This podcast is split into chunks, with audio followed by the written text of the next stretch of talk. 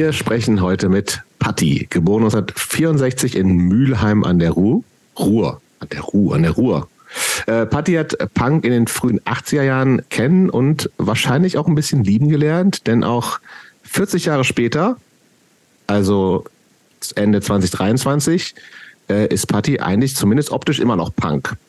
Äh, einige von euch kennen sie wahrscheinlich als äh, Sängerin. Pattis erste Band war 86 und hatte den schönen Namen Alkonauts, dann eine Band namens Kill Your Idols, dann die Rattle Rats, gerade übrigens eine äh, LP mit alten Aufnahmen wie, äh, wieder veröffentlicht, veröffentlicht worden. Dann 95 bis 2002 und das ist glaube ich eine Band, die einigen HörerInnen bekannt sein dürfte, Scattergun. Und dann 20, 2003 bis 2022, also fast 20 Jahre lang, kennen bestimmt auch einige Hörerinnen Cut My Skin. Äh, Im Moment, so wenn ich das äh, mitgekriegt habe, gibt es keine aktive Band, zumindest keine, die es irgendwie zu hören gibt. Vielleicht im Proberaum, das finden wir vielleicht noch raus. Aber Patty ist immer noch wahnsinnig aktiv, schreibt gerade tatsächlich an einem Buch über ihr Leben, ist im Tierschutz äh, ziemlich äh, aktiv, auch äh, vegan übrigens schon seit vielen Jahren. Und äh, Patty lebt die meiste Zeit des Jahres in Berlin. Und äh, warum wir mit Patti sprechen, liegt eigentlich schon auf der Hand, nachdem, äh, wie Jobs die eingeleitet hat. Wir haben Patti schon relativ lange auf unserer Wunschliste gehabt und die ist auch immer wieder von unseren HörerInnen als äh, potenzielle Gästin gewünscht worden.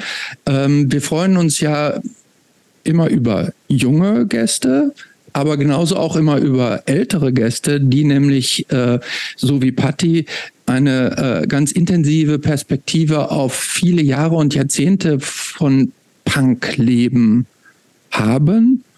Patti äh, hat als ganz junges Mädchen schon Punk gemacht, aber äh, im Gegensatz zu sehr vielen unglaublich lange und quasi ihr ganzes Leben durchgehalten.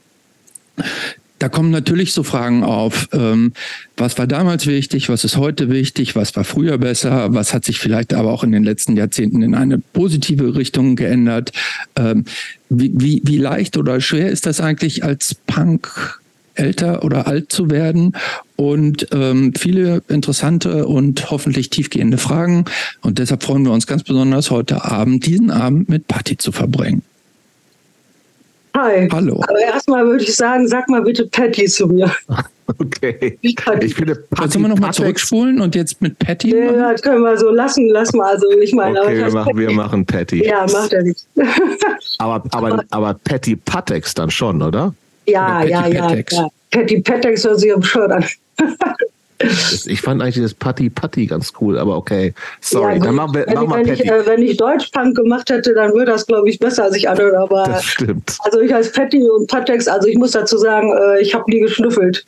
Ich fand Ja, den äh, wie geil, weil ich mal äh, Bilder gemalt habe und dann äh, dachte ich, äh, Patty und Patex einfach, das sah geil aus. Deshalb ist der Name entstanden, aber das hat mit dem Okay. Tun. So. Die Frage hätte ich sonst irgendwann auch noch gestellt, wie Ja, es zu ich, muss, Namen ich gekommen muss ja bei der Aussprache Patty immer an den Burger Patty denken, also dieses der, der, der der Fachbegriff für Ach so, diese, mit Y hinten, ja, ja, kenne ich. Ja, ja, so Fertigprodukte. Naja. so, aber egal, jetzt ist es geklärt, Patty. Okay. Okay, Ja. na super. Also, Patty, die erste Frage ist, über was hast du dich in letzter Zeit so richtig gefreut? Gefreut. Mhm. Oh je, je. Gefreut habe ich mich, ähm, dass ich jetzt zum Beispiel die Jerry habe als Lektorin, die mit mir das Buch bearbeitet, weil ich da nicht alleine mitstehe und davon gar keine Ahnung habe und ich wusste, was das für eine Arbeit ist. Da bin ich sehr erleichtert und ähm, das klappt total gut mit uns und deshalb bin ich zuversichtlich, dass das auch gut wird. Und ja, ich weiß nicht, zum Beispiel mein guter Freund Wolfgang, der einen Schlaganfall hatte und so, dass ihm gerade wieder ganz gut geht. Und so Kleinigkeiten. Ne? Ich bin ja Oma mittlerweile in meinem Alter. Ich freue mich immer über meinen Spatzen auf dem Balkon und so. Ja, ich freue mich eigentlich über Kleinigkeiten und weiß ich nicht, wenn es Leuten, die ich lieb habe, denen gut geht und sowas. Speziell, ja, so. Dieses, ähm, zum Buch sprechen wir sicher später noch mal ein bisschen Ja. ausführlicher, aber äh, da gibt es schon richtig einen Verlag auch und oder oder Nee, noch ab- nicht. noch Ich nicht. habe mich äh, beworben sozusagen beim Ventil Verlag, Mhm. weil ich ja in dem Punk as Fuck Buch auch einen Beitrag da Genau. äh, gemacht habe. Und dann habe ich mir gedacht, ähm, weil das ganz gut ankommt, dass ich vielleicht einfach da mal nachfrage, ob die interessiert sind. Vielleicht mein Buch, also meine ja, Story. Das sollen, das sollen die gefälligst machen. Ja, der äh, Ingo hatte mir geantwortet und er meint, er kann das nicht alleine entscheiden. Und jetzt Mitte September wollten, haben die bloß ein Meeting gehabt, weil der meint, die sind sechs. Okay. Und alle müssen das halt lesen und sich besprechen. Also ich warte noch auf Antwort. Es wäre natürlich super, wenn das klappt, weil ich, äh, ich habe auch ein paar Bücher von denen und ich glaube, dass ich da vom Thema her und so ganz gut reinpassen würde. Voll. Glaube ich auch, ja. Ja. Die, die bis jetzt so haben. Deshalb dachte ich so, ich schreibe die an. Ich habe auch äh, überhaupt keine Alternative und noch nie vorher darüber nachgedacht. Aber wenn das klappen würde, dann wäre ich auch happy. Also das wäre gut. Aber noch weiß ich es nicht. Keine Ahnung. Also rausbringen kann ich es auf jeden Fall. Wollen wir da die Daumen drücken? Auf jeden Fall. Ja, danke. Patty, ah, ja, Patty. Ich wollte jetzt, warte, Patty. Ähm, zweite Vorfrage. Und zwar, wie definierst du Punk mit drei Adjektiven? Drei nur. Ja, Du kannst fünf machen. Oder sieben. ähm, Ehrlichkeit, Wut rauslassen, Solidarität. Ähm, ja, gut, drei reicht eigentlich so. Ich weiß Also nicht. Ehrlichkeit, Wut und Solidar äh, Wut rauslassen und Solidarität. Ja, Mhm. Ja. Gut, dann äh, unsere Standard-Einstiegsfrage ist seit jeher, Patty, wann kam Punk in dein Leben? ähm, das war, glaube ich, 78. Weil ich hatte äh, vorher immer schon total viel Mucke gehört und ähm, Bravo gelesen damals, Mhm. ne, als Kind. Und da waren ja dann die Bilder von Sex Pistols, bla bla und so. Aber ich hatte vorher schon Patti Smith und Richard Hell und Stooges und so, was ja eigentlich schon so ein bisschen Punk ist. Da hieß das eigentlich so. Aber ähm, ich war dann, bevor ich nach Amiland äh, abgedüst bin, in England und da habe ich die ersten echten Punker gesehen. Also Menschen, die so aussahen, wie die in der Bravo standen und so. Und das fand ich total aufregend, weil ich dachte so irgendwie, das war so wie so mh, frei sein oder sowas eigentlich. Ähm, weil meine Situation zu der Zeit in Oberhausen bei meinen Eltern war ziemlich scheiße. Und ähm, eigentlich wollte ich nur da ausbrechen und das hat mir so gefallen, dann auch so eigentlich so auch äh, aggressive Mucke und irgendwie so die Leute, die einfach äh, Tacheles reden und ja, das hat mich angezogen. Also ich glaube, das war so 78, 79, wo ich das so mitgekriegt habe. Und ähm, ja, War denn ähm, diese, die- äh, ich habe verstanden, dass das praktisch so über die Bravo so ein bisschen indirekt, indirekt äh, zu dir so hingespült wurde. War denn die Musik auch da so frei verfügbar zu der Zeit? Gab es da in Oberhausen, konnte man die, so, so, was hast du gerade gesagt, Richard Hell und Patti Smith, gab es die Platten damals schon so zu kaufen, denn im Ja, Radio ja. gespielt wurde das ja nicht, oder? natürlich, ich habe die ja gehabt. Aber weißt du noch, wo du das herbekommen hast? Das war ja tatsächlich so. Aus dem Plattenladen. Okay. Ich bin immer äh, Oberhausen, Marktstraße, in Stadtmitte, also Marktstraße, die Einkaufsmeile da. Da gab es einen Plattenshop und äh, da habe ich die Platten gekauft. Ich bin halt oft einfach losgefahren, habe ein bisschen rumgestöbert, immer im Buchladen, im Plattenladen. Und äh, ich, also ich habe viel Radio gehört, auch damals, was ich ja schon lange nicht mehr mache. Und ähm, wenn man mich da was gehört hat, habe ich mir das gemerkt oder aufgeschrieben und bin dann in die Stadt gefahren und habe dann im Plattenladen nachgeguckt. Also ich habe oft Platten gekauft, wo ich nicht, die ich gar nicht so kannte, einfach nur vom Cover zum Beispiel, was mir gefallen hat oder was irgendwie ja, äh, interessant aussah oder so. Und dann habe ich es halt mitgenommen. Und meistens waren es Treffer, manchmal nicht, aber naja, und Punk, gut, die ersten Platten. Äh, ich meine, Sex Pistols hat wohl jeder, glaube ich. Mhm. Flash hatte ich. Mein erster Hass, allein geliebt, Mhm. nicht, mehr und so. Die fand ich geil. Ist die auch tatsächlich so früh, die Platte? Hä? Ist die so früh, die Platte, die Hassplatte? Ja, Krass, okay. Also ich weiß, also es war nicht 78, also Nee, nee, aber. Ja, ja. Aber so, ähm, bevor ich halt ausgezogen bin, da hatte ich die schon und ähm, ich weiß nicht, also Äh, ich habe, äh, ich habe mir das jetzt hier aufgeschrieben. Ich hatte nämlich ähm, Lena Lovic gab's. Also ich war ein totaler mhm. Sweet-Fan, muss man sagen. Ne? Sweet mhm. und Quattro war meine totalen Lover. Also, mhm.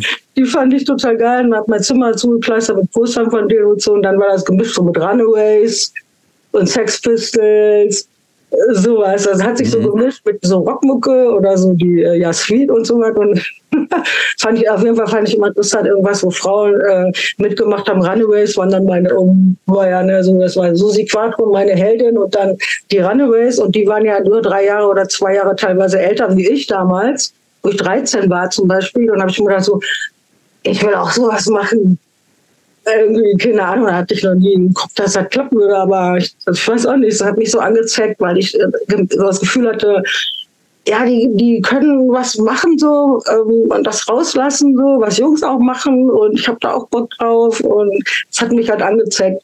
Und die ersten Punks, die ich gesehen habe, war damals wirklich in England. Also ich war dann auch noch ein bisschen schüchtern und habe die so von Weitem einfach nur so angegafft und dachte mir, ja, es gibt sie wirklich. Ne? Ja, so das war der Anfang.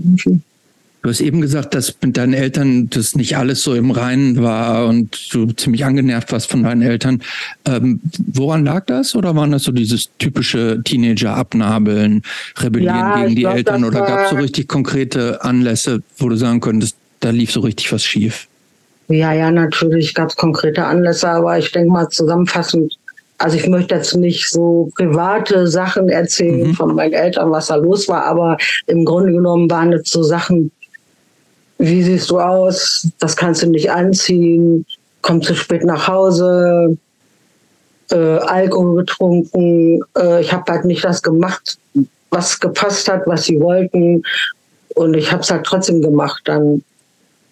Also vor Punk auch schon und ja, vor mhm. Punk ja, vor Punk, ich meine, äh, ich bin ja 78 nicht mit dem Iro rumgelaufen oder so, da war ich ja mehr so ähm, Freak, ne? also Hippie-Fraktion. Also sie hießen ja früher nicht Hippies, sondern Freaks, die Leute. Ne? So, mhm. Irgendwie. Und ähm, ja, äh, unangepasst und Stress in der Schule und dies und das. Und ja, ich glaube, es waren die üblichen Probleme, die man zu Hause so hat. Und ähm, also zusammenfassend äh, kann ich, möchte ich jetzt nur sagen, dass meine Eltern untereinander äh, auch irgendwie, das lief nicht so gut. Mhm. Also die ganze Stimmung war irgendwie scheiße und ich hatte so das Gefühl, dass immer, ähm, wenn die sich mal einig waren, dass ich das abgekriegt habe. Mhm. Und das war natürlich frustrierend und da hatte ich ja gar keinen Bock drauf. Also es war irgendwie eine Scheißsituation, deshalb wollte ich eigentlich nur weg und ja. So. Mhm. Gibt es Geschwister eigentlich? Nicht, dass ich wüsste. ähm, ich würde gerne ganz zu einer Musikgeschichte gerne nochmal so fragen. Du hast gesagt, also klar, das haben, glaube ich, auch ein bisschen später noch Leute öfter gemacht, also alles prä-Internet, so ein bisschen Platten nach Cover ein bisschen auch zu kaufen oder man hat vielleicht mal was im Radio gehört, aber war man sich ja wahrscheinlich auch manchmal nicht so ganz sicher, ob man den Namen richtig verstanden hat und so, ne? Ähm, hast du so ein, eine, erinnerst du dich an irgendeine Platte, wo du sagst, ey, da habe ich mich so richtig, habe ich richtig daneben gegriffen und eine, die vielleicht so ein totales äh, Highlight war, wo du es gar nicht mit gerechnet hast. Fällt dir da noch was ein? Von früher? Mhm. Oh, da muss ich mal überlegen. Weiß ich gar nicht genau. Also ich habe damals äh, ziemlich viel verschiedene, also äh, musikalisch jetzt gesehen, äh, Bands gekauft. Also ich hatte auch äh, Yes Tomato, nur weil da so ein Song drauf war, irgendwas über so einen Wal. Den Song fand ich geil. Ich habe mir auch mal eine John Bass Platte gekauft wegen einem Song, die fand ich aber im Grunde genommen insgesamt total langweilig. Und äh, ja, ich weiß nicht, so. Also bei LPs ist ja immer so, äh, wenn man einen Song hat, den man mag, und manchmal sind, sind viele geil oder alle geil. Also mein absolutes Highlight mit einer LP war von Patti Smith Easter. War dabei wirklich durch die Bank alle Songs, die drauf waren, fand ich total geil. Zum Beispiel so. Und ähm, ja, ich weiß nicht. So richtig enttäuscht kann mich nicht erinnern. Nö. Mhm. Aber ähm, finanziell war bei euch alles so einigermaßen im Lot oder äh, gab es da finanzielle Nöte bei euch, bei euch zu Hause? Ach so. Ja, wie meinst du das jetzt? Naja, also ähm, war ihr, ähm, war gelegentlich das Geld knapp, dass ihr so eine richtige Not hattet, eine finanzielle, oder war das, war das finanziell alles im einigermaßen grünen Bereich? Ja, das finanziell Ja. da war das alles okay. Also wir hatten Okay. Geld. Aber ähm, wieso, wie kommst du jetzt darauf? Nee, weil das ist ja äh, für die, für die Atmosphäre des Aufwachsens kann das ja entscheidend sein, ob man, ob man also sich, so, ja, ja. sich mit Nee, den Eltern nicht verstehen, ist ja eine Sache. Eine andere Sache ist ja auch, Ja. ob man, ob man möglicherweise eine richtige finanzielle Not erleiden muss, was, was ja noch ein anderer Faktor sein kann. Nicht muss, aber kann.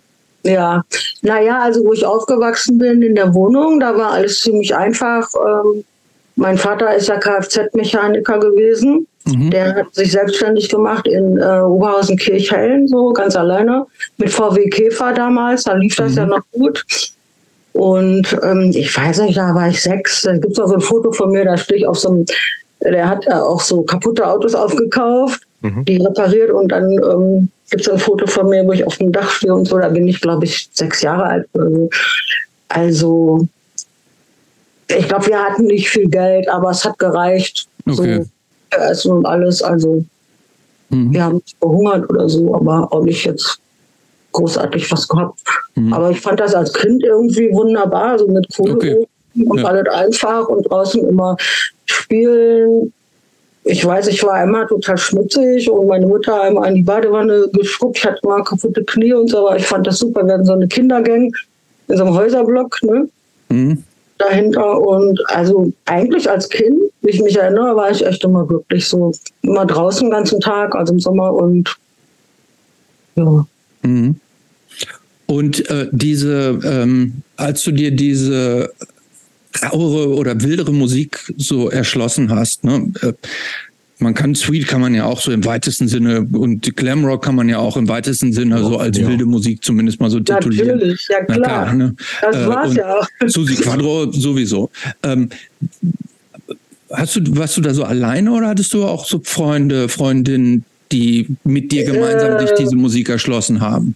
Also ich hatte eine Freundin von der Schule, Birgit, die stand auch auf Deep Purple. Also die war, das war eine geile Mischung. Sie fand nämlich Deep Purple und Cat Stevens immer super. Mhm. Beides gleichzeitig so.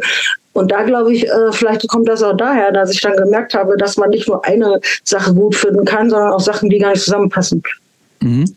Also so, wenn du das so sehen willst. Aber ähm, und Sweet, naja, ich meine, meine Mutter äh, kannte ja zwangsläufig alle meine Mucke, weil mein Vater war den ganzen Tag arbeiten. Äh, meine Mama hat immer mitgekriegt, was ich für Mucke gehört habe. Die Mhm. kannte, dann- wusste dann auch schon mal, ach, das ist Sweet und das ist bla. Und ähm, also auf meiner Schule, wo ich war, die meisten waren BCD Rollers Fans. Mhm. Das war natürlich total kontra, ne? Sehr uncool, auf jeden Fall. Ja, da hatte ich mal, ich bin Sweet-Fan, ne?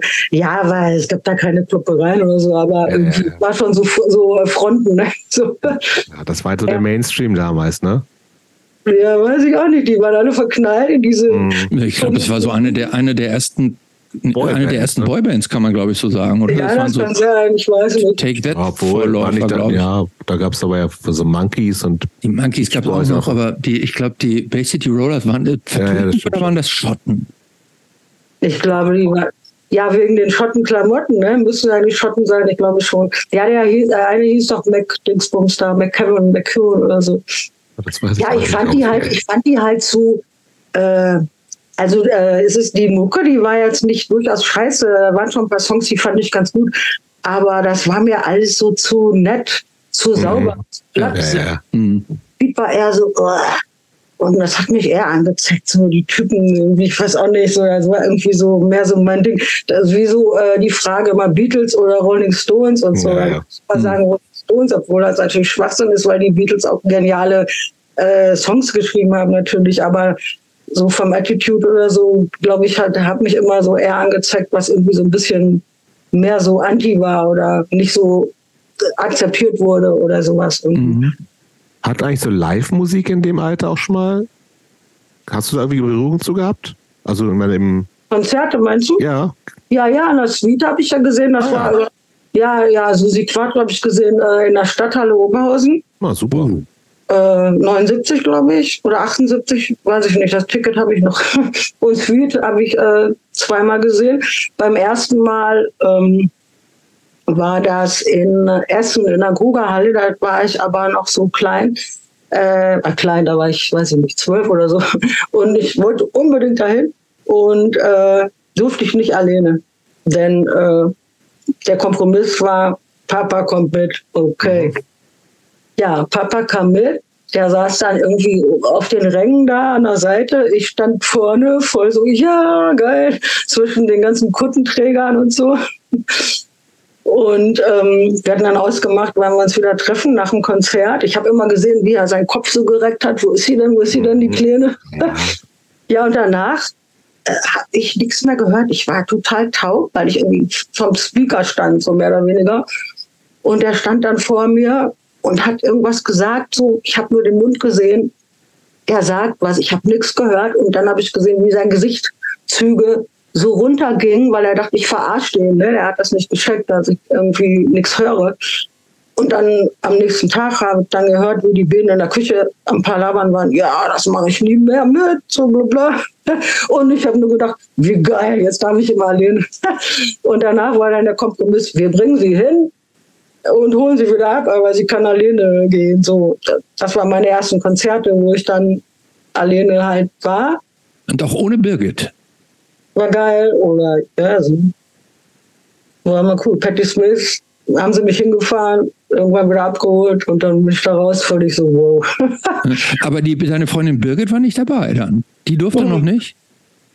Nee, das war eine andere Sache. Das war danach. Also Birgit war von meiner Schule. Ja. Ah. Und ähm, weiß nicht, ich habe da andere Sachen gemacht dann. Mhm. Apropos Schule, äh, stimmt es, dass du auf einem reinen Mädchengymnasium warst? Mhm. Ja, ich fand es auch als total schockend, weil ähm, ich weiß nicht, Grundschule, wie alt war ich denn da? Zehn, ne? Von sechs mhm. bis zehn. Genau, ja. Grundschule ja, ist von genau. sechs bis zehn. Und mhm. dann äh, ja, ich war jetzt auch nicht besonders gut notenmäßig in der Schule. Jedenfalls bin ich dann auf dem Gymnasium. Ich habe ein Mädchengymnasium. Für mich hat sich erstmal komisch angehört. Aber im Nachhinein muss ich sagen, dass ich total happy bin. Ich bin auf dem Bertha von Suttner Gymnasium gelandet. Und ich habe es mir irgendwie komisch vorgestellt. Ich habe ja früher Hani und Nani gelesen. Ne? Mhm. ja, dann dachte ich schon, das ist ja total komisch. Aber es war echt geil, weil das war jetzt nicht so, wie man sich das vielleicht vorstellt, so ein Mädchen, alles ist schön, sondern ganz im Gegenteil. Also da war echt äh, die Revolution zugange teilweise. Also ich fand das super, was ich alles gelernt habe, zum Beispiel Aufklärung und äh, irgendwas Politisches. Das habe ich alles durch die Schule und durch meine äh, Mitschülerinnen so mitgekriegt. Also Sachen, die meine Eltern mir zum Beispiel gar nicht äh, erklären konnten oder wollten oder wie auch immer. Und also im Nachhinein bin ich total froh, dass ich da war weil wir waren nicht pflegeleicht und es war auch nicht einfach und die Schule war wirklich geil. Ja, das ist ja auch schon ein bisschen, also war das schon so ein bisschen so die Nachwirkungen von, also war die 68er Generation da quasi auch schon so ein bisschen äh, im, als Lehrer und Lehrerin angekommen? Also klingt so ein bisschen jetzt so. Also ja. nicht so nicht so spießig, wie ich mir das jetzt tatsächlich auch erstmal klischeemäßig vorgestellt hätte. Nee, also spießig war es nicht. Okay. Wir hatten eine, eine, Schulleiterin, die Direktorin Frau Schröer, die war sehr streng. Aber äh, ich fand sie eigentlich, sie war streng, aber irgendwie gerecht. Mhm. Also so, ne? Die hat uns dann erwischt beim Rauchen und dies und das, was man alles. Ihr habt in der Schule geraucht? Ja, sicher. Das du nicht? aber ähm, äh, aber äh, du hast ja, das eben schon gesagt. Klasse, also ich meine. Äh, okay, aber du, du hast das auch eben schon, du hast das auch eben schon angefangen. Also ähm, kurz erwähnt mit Alkohol. Ähm, wann hast du ihr denn damit angefangen, so mit Rauchen und Alkohol und so? Wann hat das Einzug genommen in dein Teenagerleben? Naja, ich sag mal so ab 13. Mhm. Aber privat dann oder habt ihr in der Pause ja, ja, in der Pause, in der Pause, aber es war halt nicht erlaubt. Und dann mhm. kamen die äh, Lehrer manchmal da rein, kontrollieren, bla bla, und dann muss man, da kriegt man eine Verwarnung. So was mhm. halt. Ja, meine mhm. Eltern wussten das natürlich nicht, dass ich da rauche und so. Also natürlich nicht, nee. Natürlich habe ich das heimlich gemacht vor meinen Eltern, aber so in der Schule. Ja, ich weiß gar nicht, warum ich damit angefangen habe, weil irgendwie Leute geraucht und ich dachte dann, das sieht so cool aus und dann rauche ich auch mal und dann ja, so, okay. Ja. ja, wie man halt so anfängt. Ne? Ähm, ja. Du bist dann, du hast es gerade schon gesagt, du bist dann irgendwann nach England gegangen. Wie, wie kam das denn? Na, das war ja nur drei Wochen. Ah, okay. So ein Schüleraustauschmäßig oder, oder Partnerstadt nee, oder Schüleraustausch sowas? war USA, das war danach. Also es war England. Okay. Ähm, England war zuerst für drei Wochen? Das war schon viel später, das war mein 16. Geburtstag. Mhm. Und äh, das war so ein Sprachkurs, drei mhm. Wochen Sprachkurs in England, wo man bei einer äh, Family wohnt. Mhm.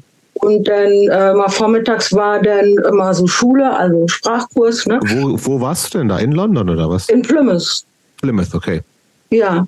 Ich weiß gar nicht, wo liegt Also eine Plymouth? Gruppe und die Family war auch ganz nett und also es waren auch total einfache Leute. Die waren, glaube ich, also äh, wo ihr vorhin gefragt habt, so äh, arm oder so, ne? Mhm. Mhm. Also die hatten offensichtlich nicht viel Kohle also so wie die, die Wohnung war und was zu essen gab und so, aber das waren äh, freundliche Menschen so. Und den Vormittag war ich ja eh dann immer weg äh, in der Schule und dann nach Hause und dann konnte ich eigentlich immer machen, was ich wollte. Ich muss halt Bescheid sagen, wo ich bin und dann war alles okay. Und ja, das war drei Wochen. Das mit dem da, Essen da, da hast du die Punks gesehen tatsächlich. Also Plymouth ist ganz ah, ja. im Süden, im Süd, Südwesten übrigens, Christopher. Genau. Aber ist ja schon auch, ist eine Großstadt, ne? Schon? Und da war aber Punk schon genauso angekommen wie in London wahrscheinlich so, ja. ne? Straßenbild ja. tatsächlich. Okay. Ja, ja, muss ja. Und du konntest das quasi auch da schon so, sofort einordnen, weil du das aus der Bravo bildlich schon kanntest und so. Ja, ja, natürlich. Okay. Mhm. Aber ich habe es jetzt nicht richtig verstanden. Äh, war jetzt USA vorher oder nachher? USA war danach. Danach, okay. Mhm. Das waren dann, eigentlich sollte ich ein Jahr da bleiben, so ein Schüleraustausch. Mhm. Erst hatte ich gedacht, dass dann äh, jemand aus den USA zu meinen Eltern kommt, aber das war, war nicht so, also kein Tausch. Ne? Mhm. Ähm, ich habe in der Schule, also auf dem Bertha, habe ich äh, so einen Zettel gelesen. Schüler aus und ich dachte, boah, ich will einfach nur weg mhm. aus scheiß Oberhausen ja, das hat mich alles angekotzt. Das Zuhause hat mich angekotzt und kein Bock auf Schule, kein Bock auf dies und das und so. Und ich dachte, ich will einfach nur weg und habe dann gedacht, so, ich wollte gar nicht unbedingt nach Amiland, sondern einfach nur weg. Und ich dachte, ist doch egal, fahre ich halt dahin. Und dann habe ich den Zettel mitgebracht zu meinen Eltern. Mein Vater war eher so oh, gefährlich, ist so, was man so hört, ne, über USA.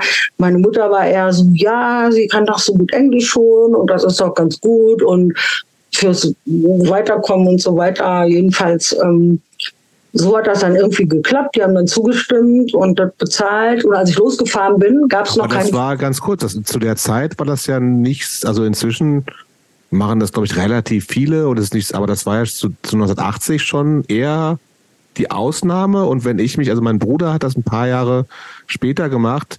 Das hm. war, du konntest nicht einfach bezahlen und hast das gemacht, sondern es gab so ein relativ langes Auswahlverfahren und so, zumindest bei ihm. War das bei dir auch so? Ja, ich muss, musste vorher nach Jülich. Mhm. Frag mich jetzt nicht, wo das war. Irgendwo bei Bonn oder so? Kann das sein? Keine Ahnung. Aber muss ich quasi vorstellen und gründen und so? Mhm. Ne, jedenfalls hieß es Jülich, weil das kann ich mich erinnern, weil der Name fand ich so komisch. Und dann äh, musste ich dahin. Ich weiß gar nicht, ob ich da übernachtet habe. Und da haben die Tests gemacht. Also Tests, also da gab so, da waren so eine Gruppe von Leuten und man muss, ich weiß gar nicht mehr, man muss so ein paar äh, Fragebögen ausfüllen und dann gab es so Spiele so mit, die haben dann so eine so Teile wie so Dreiecke auf den Tisch gelegt und dann so immer zu den Dreiergruppen muss man dann gucken, dass man zusammen, man hat jeder seine, seine Dreiecke, die man zusammenkriegen muss als Kreis oder sowas und dann muss es das irgendwie machen und dann ging es darum, wie, es war mir von Anfang an klar, dass ich das nicht zusammenkriege, ohne was mit anderen zu teilen. Ich glaube, das war so ein Psychotest, wie sozial du bist oder irgendein Scheiß. Also wie beim mhm. Idiotentest, wo man eigentlich ja von vornherein schon weiß, um was es geht. Ne? Mhm. Ja, irgendwie habe ich das alles so gemanagt gehabt und dann äh, haben die mich da eingetragen. So. Und, und dann, dann ging es nach Texas. Ja, das wusste ich ja nicht. Nee, man wird irgendwo Vielleicht hätte ich dann auch quasi, gesagt ne? vorher. Ja, äh, da war so Fragen. Man musste äh, schreiben, was man, man musste was über sich erzählen. Ich habe so beschrieben, was ich so mache. Ich schreibe Gedichte und dies und das, tralla. Und ähm, habe ich gesagt, ich will nicht in eine große, in eine riesen Großstadt und ich will auch nicht irgendwie voll in die Pampa. Und ähm, ja, äh, äh, ich bin mit dem Zug gefahren nach Hamburg. Meine Eltern haben mich erstmal in Oberhausen in den Zug gesetzt nach Hamburg. Und in Hamburg dann in Flieger und dann bin ich in Detroit gelandet. Und da sollte irgendjemand stehen mit so einem Schild, wo mein Name draufsteht, war aber kein. So. Ja, das war schon mal das Erste. Weil ja noch keine Family für mich gefunden wurde. Ja, dann habe ich jemand gefragt, da angerufen bei dem Counseling Department und ähm, dann hieß es, ja, in 30 Minuten oder so kommt der Flug nach Texas. Und ich so, Texas, Cowboys, na super. ja, dann bin ich geflogen nach Hearst oder sowas. Gab es immer noch keine Familie. War ich drei Tage bei Leuten und dann haben sie mich abgeholt. Ein Ehepaar, drei kleine Mädchen und die fuhren und fuhren und es wurde immer, ich dachte so, okay, Kaktus, Kaktus, kein Haus mehr. Also ich bin da mitten in der Pampa gelandet und da war ich dann auf der Schule und das war der totale Horror.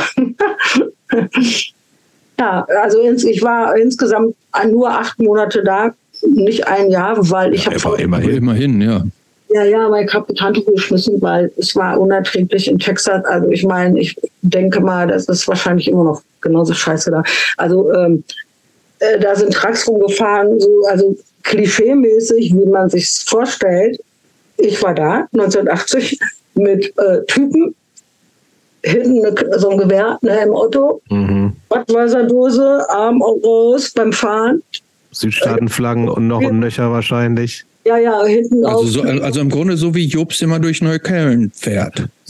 Na, das weiß ich nicht. Ja, doch, so auch fährt, nicht. der, so, fährt ja? er durch, so fährt der durch Neukölln. Ganz genau. Mit seinem großen Toyota Pickup Truck. Ja, aber ich habe keine Südstaatenflagge, sondern eine von meinem Heimatdorf bis Brode. Hast du denn, äh, hast du denn so einen Aufkleber, wo drauf steht Fuck Khomeini Äh, nee, das habe ich nicht. oder, oder Kill Nigger? Das hatten die da alles. Ja, das war Ja, ein bei, bei, bei. Jobs steht drauf Neukölln, love it or leave it. Genau. Ja, äh. Da hat er ja vielleicht auch recht, aber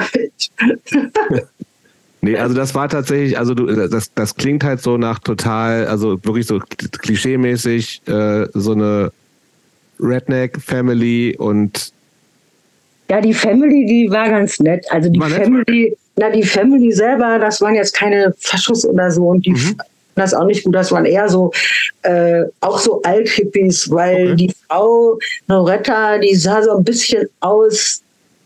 Also ich habe Fotos von ihr gesehen von früher. Die, die waren ja total jung, die, die Eltern. Also ich war da 16 und die waren vielleicht, ich weiß nicht, höchstens 30. Und sie hat mir Fotos gezeigt von ihr von früher, die sah aus wie Janis Joplin. So, also die Leute selber waren ganz cool und ich glaube, die waren völlig überfordert mit mir, wo ich schon so selbstständig war. Die haben gedacht, da kommt irgendwie so ein kleines Mädchen an, die keinen Plan hat von gar nichts. Und das war so ein bisschen seltsam und ich habe mich so gelangweilt, weil da nichts los war. Ich war mitten in der Pampa. Also ich meine, das war wirklich nichts. Man muss mit dem Auto eine halbe Stunde nach Wichita Falls fahren zum Einkaufen boy. oder um ins Kino zu gehen oder irgendwas. Also, äh, und da war nur die Schule. Ne? Und ähm, also so, so, auf sowas würde ich mich völlig entspannt fühlen, wenn ich weiß, ich bin nur drei Wochen da, dann kann ich dann Mhm. direkt, oh, alles gut. Klar. Ich habe gedacht, ich muss da die, ein Jahr bleiben und das war so grausam. Und an der Schule war ja der totale Horror mit den Schulregeln, die es da gab und so. Also ich ich komme vom Mädchengymnasium. Wenn die, wenn auf unserem Gymnasium so eine Regeln gewesen wären wie da an der Schule, dann wäre die Revolution losgegangen. Mhm. Also so mit Dresscode und sowas, Mhm, was man nicht darf, was du nicht anziehen darfst. Und dann Haare immer kämme, man muss sich schminken und bla bla bla, weil die mich genervt haben immer, ne? Aber Und ich habe es dich auch- schon richtig verstanden, dass also deine Gastfamilie, die hatten, wenn die relativ jung waren, dann waren keine Kinder in deinem Alter da. Nee, die waren clean, die waren Okay. äh, zwei Jahre, vier Jahre, sechs Jahre Okay. so. Und hast du denn da irgendwie andere Leute getroffen, die wenigstens irgendwie so ein bisschen like-minded waren und auch Bock auf eher wilden Kram Naja, hatten? Punk und schräg- Co. Schräg gegenüber war eine, die hieß Windy. Die war so in meinem Alter. Die war auch ein bisschen verrückt und an der Schule, also die, also ehrlich gesagt, die ähnlichsten beiden Leute, äh, mit denen ich mich verstanden habe, das waren Kiffer. Mhm. War jetzt äh, nicht ausgewählt, aber so, ich meine, die anderen waren echt so voll, also wie aus dem Film, Jungs, wie so, äh, weißt du, hier aus, der Foot, aus dem Footballteam, ne? Mhm. Und so Mädels, die ständig äh, vom Cheerleader waren? ja, so, äh, ich weiß nicht. Und ähm, also das Problem war nicht, dass ich keine Freunde gefunden hätte, aber die, die ich mochte und die mich mochten, mit denen durfte ich nicht zusammen sein, weil die, wie sie mal gesagt haben, they are outside of society, is not acceptable. Und ich dachte, das sind die einzigen, die mir was bringen, ne? Mhm, voll. Ja, ja, und das war natürlich der Konflikt dann und ähm, naja. Das ging ja natürlich nicht gut. Aber ist Aber irgendwas sowas- richtig vorgefallen oder, oder hast du dann einfach das Handtuch irgendwann geworfen? Ja, also ähm, der Vorfall war dann, weil ich ja mit den Kiffern, also mit den einzigen beiden normalen Menschen zusammengerungen haben, die haben mich dann beim Kiffen erwischt. Und dann war klar, ich muss zurück. Ah, ja, sowas ist sofort ein, ein Heimreisegrund, ist sowas immer, ne? Ja, aber dann, also das wusste ich gar nicht. Ich habe es erst erfahren, als ich wieder zurück war. Meine Eltern haben mir das letztens, die waren ja hier äh, vor zwei Monaten, die haben mir das mitgebracht. Äh, da stand wegen Drogenmissbrauch. Äh, ne? Und meine Eltern haben sich gedacht, was hat, die haben gedacht, hier Christiane F. oder was. Und äh, ja, ich war dann in Washington, weil äh, Washington ist das Counseling Department, da kamen alle Problemkinder hin. Also alle, die Stress hatten mit den äh, Gastfamilien. Die Kiffer alle.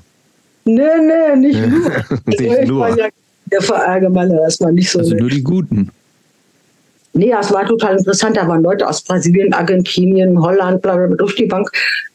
Und diese Gruppe, die ich da hatte, von den ganzen Menschen aus unterschiedlichen Ländern, und die sind da gelandet, weil die hatten Stress. Die eine meinte ja, dass der Gastvater was von ihr wollte.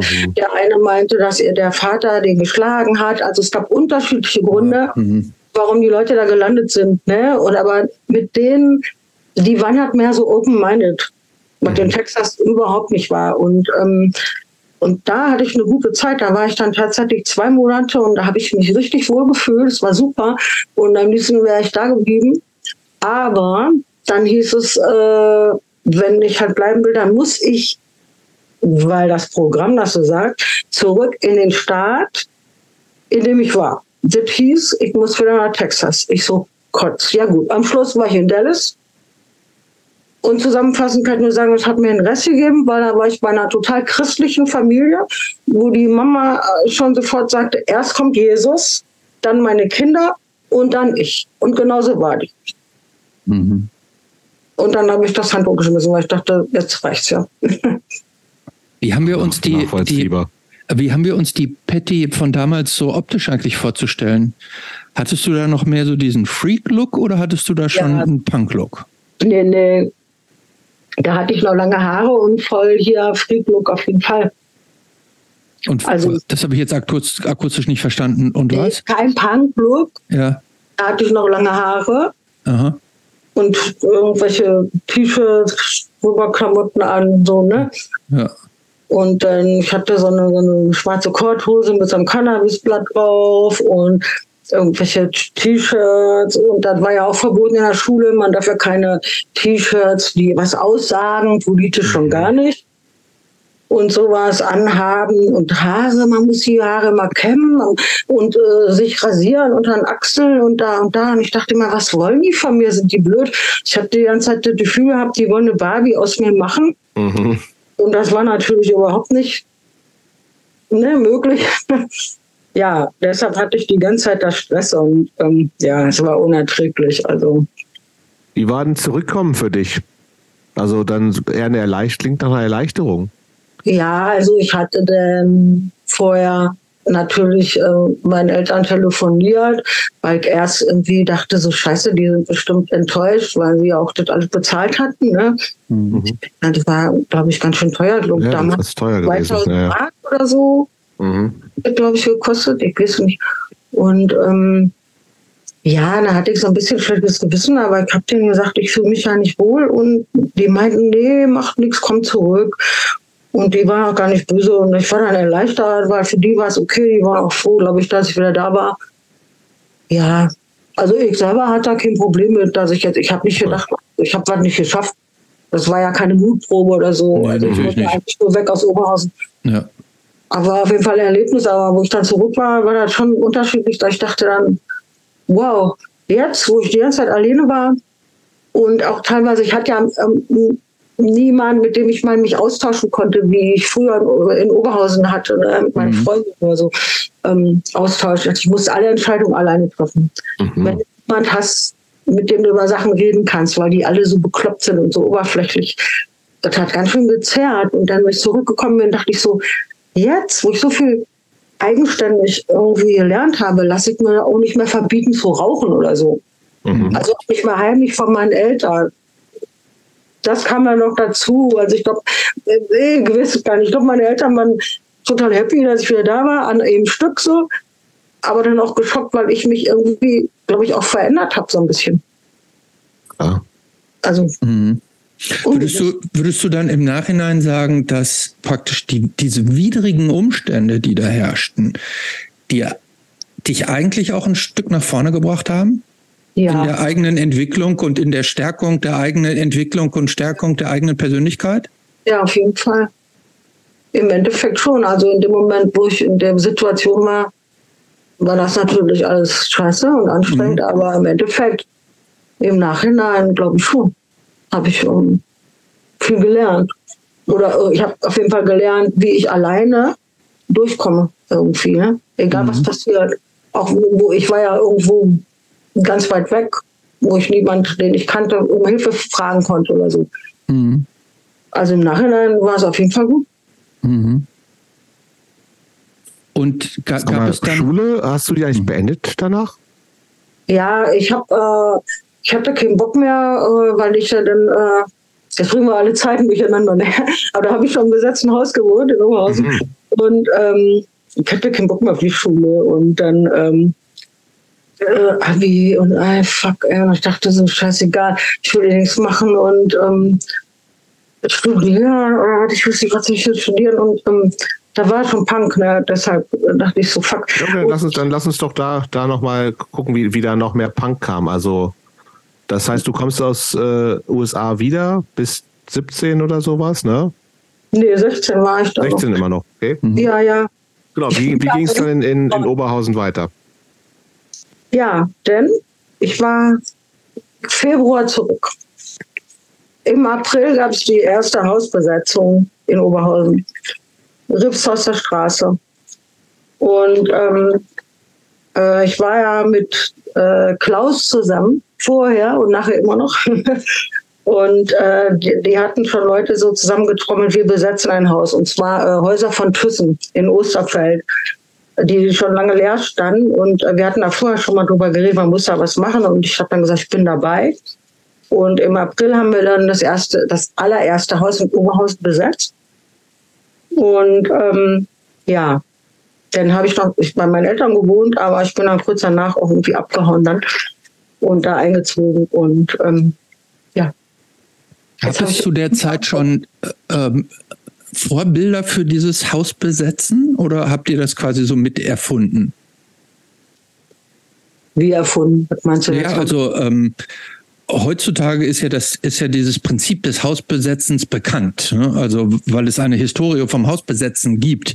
Aber wie wie ähm, wie seid ihr Na, überhaupt? das auf war die- 1981. ah, verstehe 81. Da, das, Das heißt, da gab es diese 1981. Hausbesetzungen in Berlin und so weiter. Gab es damals alles ja natürlich schon. Ja, ja. Also Ah, okay, äh. Ich, bin- ich bin ja ähm, 80 nach USA und 81 Mhm. zurückgekommen, also über das Jahr. Verstehe Krass. richtig. Ja. Ja. Also ich war, ich war von, ich glaube, Juli bis Februar in den USA, Mhm. also 80 bis 81. Verstehe, okay. Genau. Ja. Mhm. Und im April war die Hausbesetzung. Ja, da war das in Berlin schon im Gange. Und das war ja das Ding, wir, wir haben schon überlegt, ja, die Häuser stehen schon so lange leer. Und ähm, ja, das hat Sinn gemacht, weil Leerstand, Leute brauchen Wohnungen und sowas. Das war ja mein Ding. Man macht was, was, was Sinn macht, auch wenn es verboten ist. Ne? Mhm. Ja. Oh, aber, aber das war das ja. Ähm, ja, mach du. Du hast gerade gesagt, du hast du noch so halb noch, hast du noch so ein bisschen bei deinen Eltern, wie haben denn deine Eltern dann reagiert? Ne, du warst noch nicht volljährig, ja, 16 nee, immer noch ja, ähm, und hast dich dann an so illegalen äh, mhm. Handlungen beteiligt. Gab das zu Hause nicht tierisch Stress? Ja, ja, na klar. Die waren nicht begeistert und äh, aber die Sache war ja die, es war ja sowieso Stress und irgendwie, äh, wo ich zurückkam, wollte ich da mit meinem Freund Klaus mhm. äh, wir haben eine Interrail-Reise gemacht, so, weißt du, Interrail mit Rucksack, mhm. sechs mhm. Wochen mhm. im Zug, weiß ich nicht, wie teuer das war damals, keine Ahnung. Und das, nein, das ist verboten. Und dann habe ich gesagt, Mama, ich war jetzt monatelang alleine in den USA, ja. Jetzt darf ich nicht äh, mit meinem Freund durch Europa fahren oder was. Ich fand das so lächerlich. Mhm. Ne? Und sie hat sich total Sorgen gemacht, das ist gefährlich. Und ich, weißt du, wenn du wüsstest, was alles gefährlich war, wo ich war. Ich war in Texas, hallo.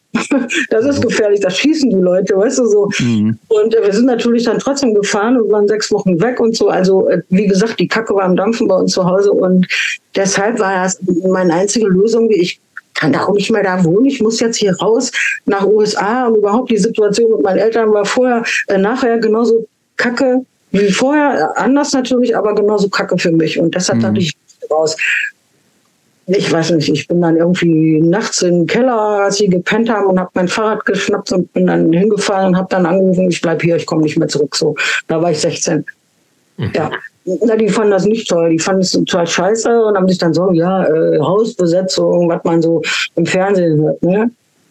Kriminelle, Drogen und bla bla bla, den ganzen Scheiß. Ja, aber lass uns das, das würde ich tatsächlich gerne mal so ein bisschen ein, eingeordnet haben. Also so wie ich das äh, für mich abgespeichert habe, waren ja diese frühen Hausbesetzungen, da ging es schon auch als also politisches Statement gegen Wohnungsknappheit, Leer, Leerstand von Häusern und so. Also mhm, natürlich, darum ging es. Da, da ging es aber auch, aber das ist nicht, ging es aber auch schon um andere Arten von Zusammenleben bei euch oder war das eher so, wir setzen hier gemeinsam politisches Statement oder ging es eben auch darum, wir leben jetzt in irgendeiner ja. Art von Kommune, Gemeinschaft zusammen ja. und als Lebensmodell auch. Das war auch schon so damals bei euch. Ja, ja, bildet. Okay. Also war, wir wollten zusammen wohnen, obwohl mhm. wir uns alle ja gar nicht kannten. Das mhm. war sozusagen ein geklüngelter Haufen sozusagen. Ein paar Leute kannten sich so ein bisschen, aber äh, dann haben wir zusammen die politischen Sachen gemacht. Also wir haben ja äh, früher auch alles immer öffentlich gemacht. Wir haben Flugblätter gedruckt, mhm. auf Ökopapier natürlich. Also mhm. wir war und sind zum Rathaus und haben demonstriert. Also da war gut was los in Oberhausen damals. Und äh, wir wollten aber zusammen wohnen, weil wir einfach eine andere Art äh, von alternativen Leben auch leben wollten. Aber das war so, wie, wie sah das so personell aus? Eher, also eher jüngere Menschen oder waren da auch 40, 50 plus Leute dabei? Jüngere Menschen. Naja, also ich glaube. Du warst 16. Ja, ja, ich glaube, ich war die Jüngste. Okay. Aber Was? die anderen waren jetzt auch nicht viel älter, so 19, 20 und ein bisschen drüber, so was. Also okay.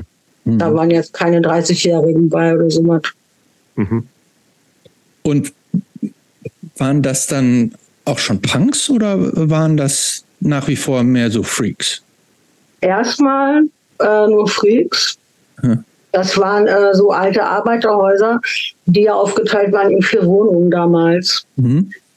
Und ähm, wie soll ich das erklären? Ähm, wir hatten, ich muss mal kurz überlegen, ähm, glaube ich, zweieinhalb Häuser besetzt sozusagen. Das ist ja richtig viel. Ne? Wie viele Leute waren Ja, in der Straße, also auf der, auf der, auf dem, äh, am an der Emscher war das, ja, ähm, gab es insgesamt, glaube ich, sechs in, in einer Reihe. Ja. Und zweieinhalb waren so besetzt, so, weil da wohnten ja auch noch Leute, mhm. die aber auch ohne uns äh, auch rausgeflogen wären. Mhm. früher oder später so. Also die waren dann auch teilweise froh. Teilweise haben auch noch so Leute gewohnt, die waren gar nicht froh, die fanden das total scheiße, dass so da waren, mhm. oh, weil hier ja, was die machen hier Chaos und so.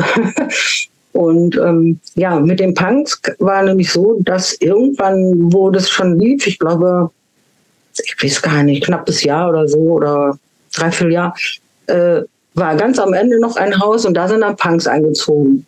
Mhm. Und die waren alle jung. Also auch teilweise jünger wie ich oder so. Und das war dann meine Connection ah, mit dem besetzten Haus und so, weil wir immer, ja, äh, ihr kennt das ja bestimmt auch, ja. Mhm. Ist die Hölle, ne? Ist, ja. ja. Und das war sehr männerdominiert und bla bla bla und immer so, boah, was die alle labern. Und ähm, wir haben echt geile Sachen gemacht. Immer so nach dem, mit den Punks, ja, kann man irgendwie, was du redest was, Klartext und dann gibt Stress und dann kurz danach ist alles gut. Und auf unserer Seite, man muss alles ausdiskutieren, dann ging man halt irgendwann total auf Keks. Ich weiß nicht, dann hat sich da sind die Punks attraktiver, keine Frage. Ja, ja, und dann habe ich mir nämlich die Haare abgesehen, und ich dachte, ich habe jetzt die Schnauze voll von zu Hause, von der Schule, von bla und und so. Ach genau, äh, mir fällt gerade ein, der rote Faden, ja, mit der Schule. Ich habe das Abi gemacht, weil, ah, ja.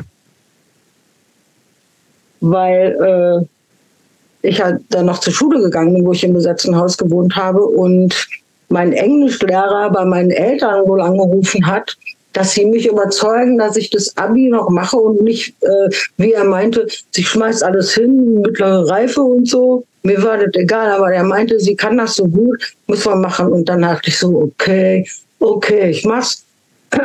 Und ähm, da musste ich aber die, die äh, Prüfung bei der Direktorin persönlich nachholen. Und da dachte ich, oh, bei der Frau so.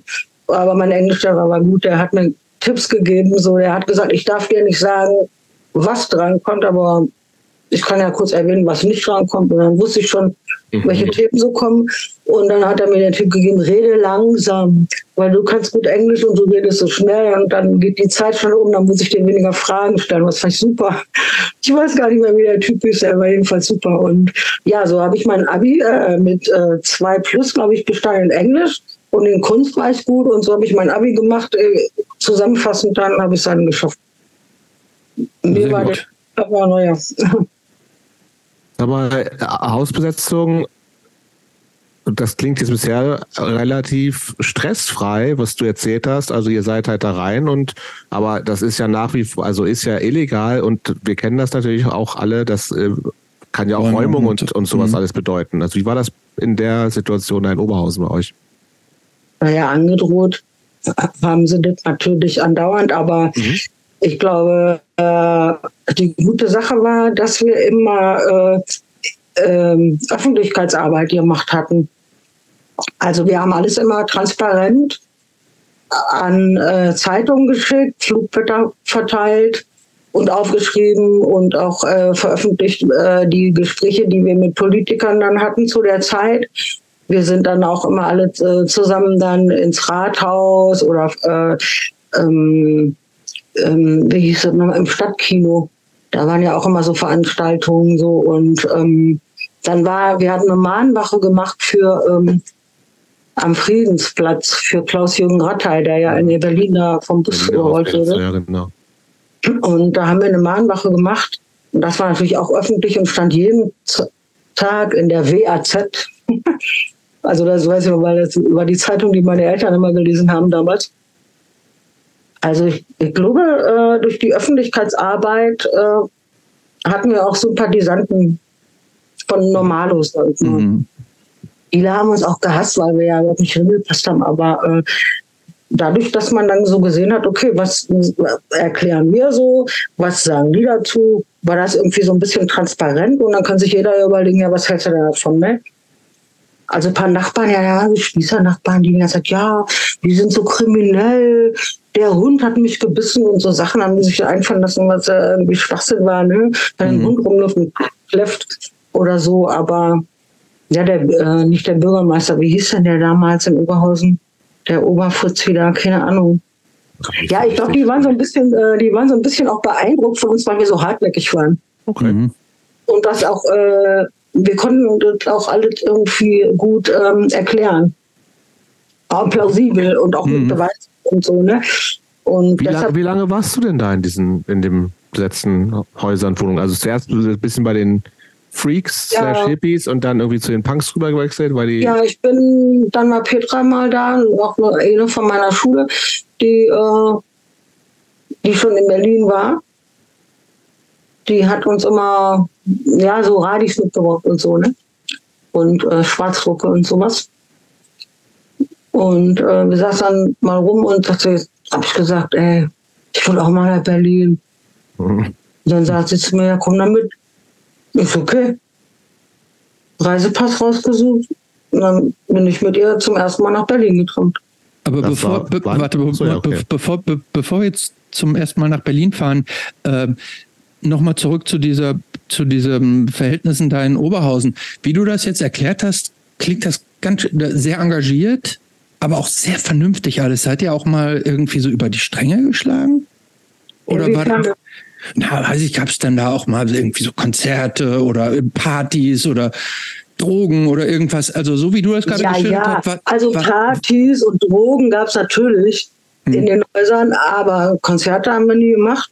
Hm. Also nicht da. Wir Hm. waren im Eschhaus in Duisburg.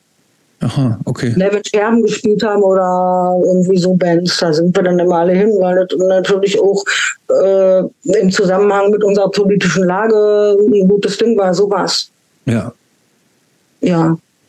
Also aber Konzerte haben wir dann nicht gemacht, aber wir waren öfter mal bei so Konzerten, bei Scherben oder so. Hm. Nicht, ähm, ja, wir waren auch mal laut, aber so ähm, Gartenparty oder so, aber ich weiß nicht, über die Stränge geschlagen jetzt eigentlich, eigentlich würde ich sagen, so für die Nachbarn. Ich meine, da wohnen dann auf einmal 30 Leute oder so. ja, das ist ja immer ein Unterschied. Ja, klar, also, da ist halt Leben, ne? Die rennen alle rum oder machen was. Und dann, es war ja auch laut, das Haus erstmal zu renovieren. Es war ja viel Arbeit. Mhm. Also man muss ja erstmal das Haus erstmal machen. Das war ja nicht so, du kommst da hin und kannst da anziehen. Mhm. Wie habt ihr das, Ja, Entschuldigung, dass ich genau. unterbreche, wie habt ihr bzw. du das eigentlich finanziert? Hast du da noch Taschengeld gekriegt oder geschnort oder irgendwie gejobbt oder wo, wo kam bei dir so das, das äh, Kleingeld her? Das ist eine gute Frage.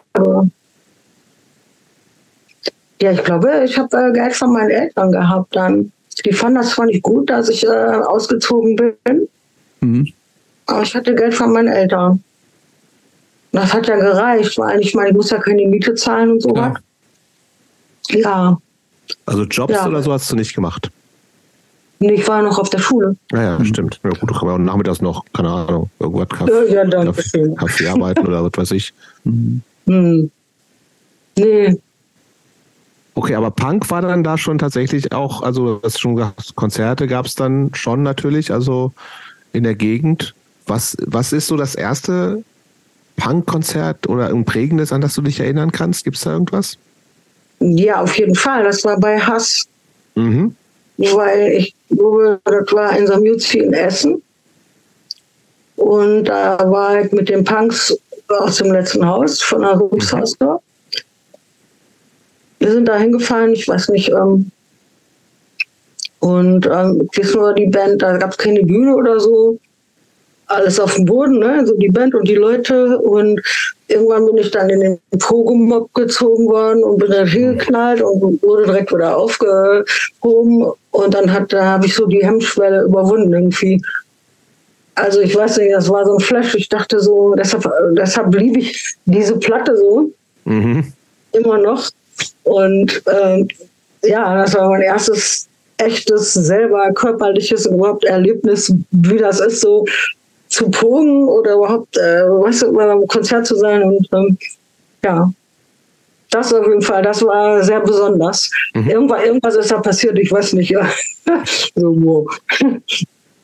Wie Ja, war's wollen wir nach Berlin oder Genau. noch nicht?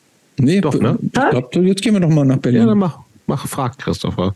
Wie war, ja, wie, wo und wie war das denn dann in Berlin? Wo seid, das war wir, nur um das nochmal einzuordnen, das war ja dann, wir reden jetzt ja damals von Westberlin. Ne? Es, äh, es war ja noch, äh, es Ja. gab noch die DDR. Das heißt, ihr müsstet, ihr müsst immer Transitstrecke über zwei Grenzen.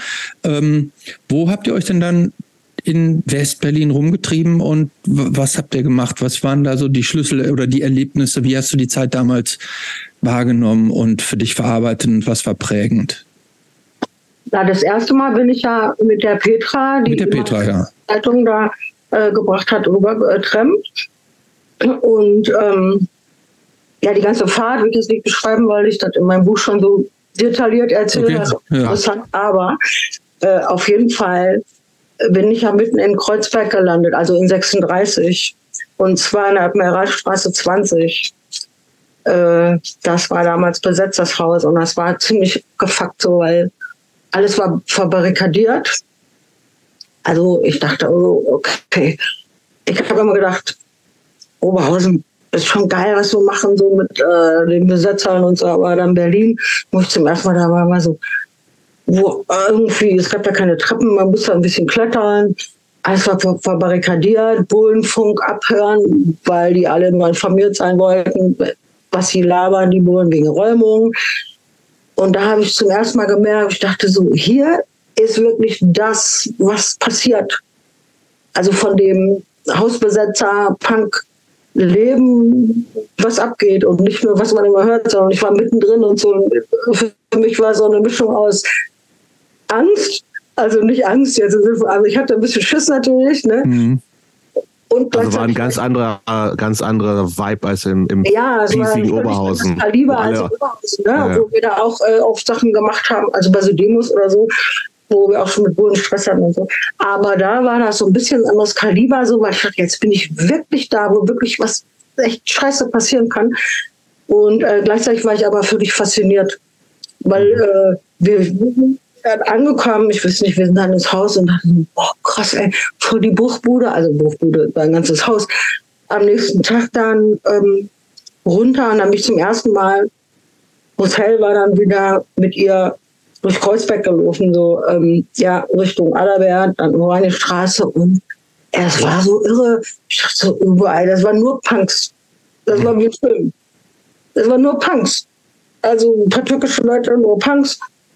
Äh, ich dachte, ich träume. Und das war völlig irre. So äh, war schon was rum und irgendwie kaputte Sachen, überall hingen Leute rum und so. Ja, ich weiß nicht. Also ich muss sagen, ey, ich war richtig so, irgendwie so, wow. Mhm. also es war so ein komisches Glücksgefühl, wo ich gleichzeitig mir die Hose geschissen habe, aber irgendwie an, gleichzeitig dachte, das ist so geil. Aber ja. es war für dich klar, da, da will ich bleiben, da will ich hin. Bist, bist ja, du gleich da geblieben oder nochmal zurück? Ja, ich bin noch zurück. Ja, ich bin okay. dann am Anfang öfter hin und her gefahren. Irgendwann habe ich dann gedacht, ich bin mehr in Berlin in Oberhausen, also bleibe ich da.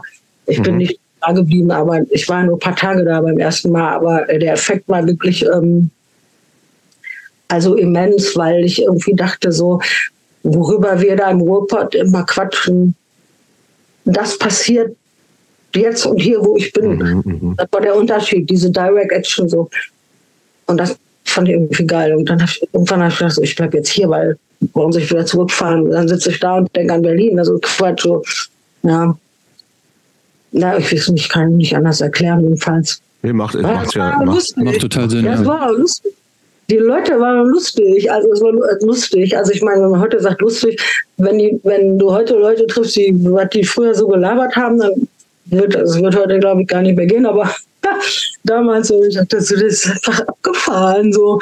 Das war so ein Gefühl von Freiheit. Und äh, dass die Mauer war, ich meine, ich habe die erstmal ja gar nicht gesehen, weil Oranjestraße ist ja, ist ja eine Straße weiter die Mauer gewesen und habe die Mauer gesehen. Aber wo ich dann öfter da war, war das ganz normal. Ich habe gar nicht gedacht, das ist die Mauer, als äh, dass du dich schlecht fühlst. Ich dachte, das ist so. Und eigentlich war das ein cooles, geschütztes Ding so. Also für mhm. das ist ich weiß nicht. Mhm. Hm.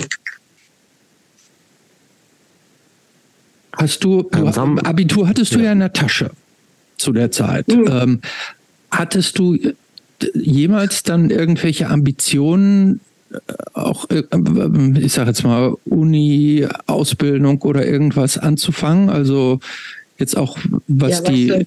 eigene Weiterbildung anbelangt, einen nächsten Schritt zu machen oder war praktisch diese Freiheit und das Leben der Utopie dominierender?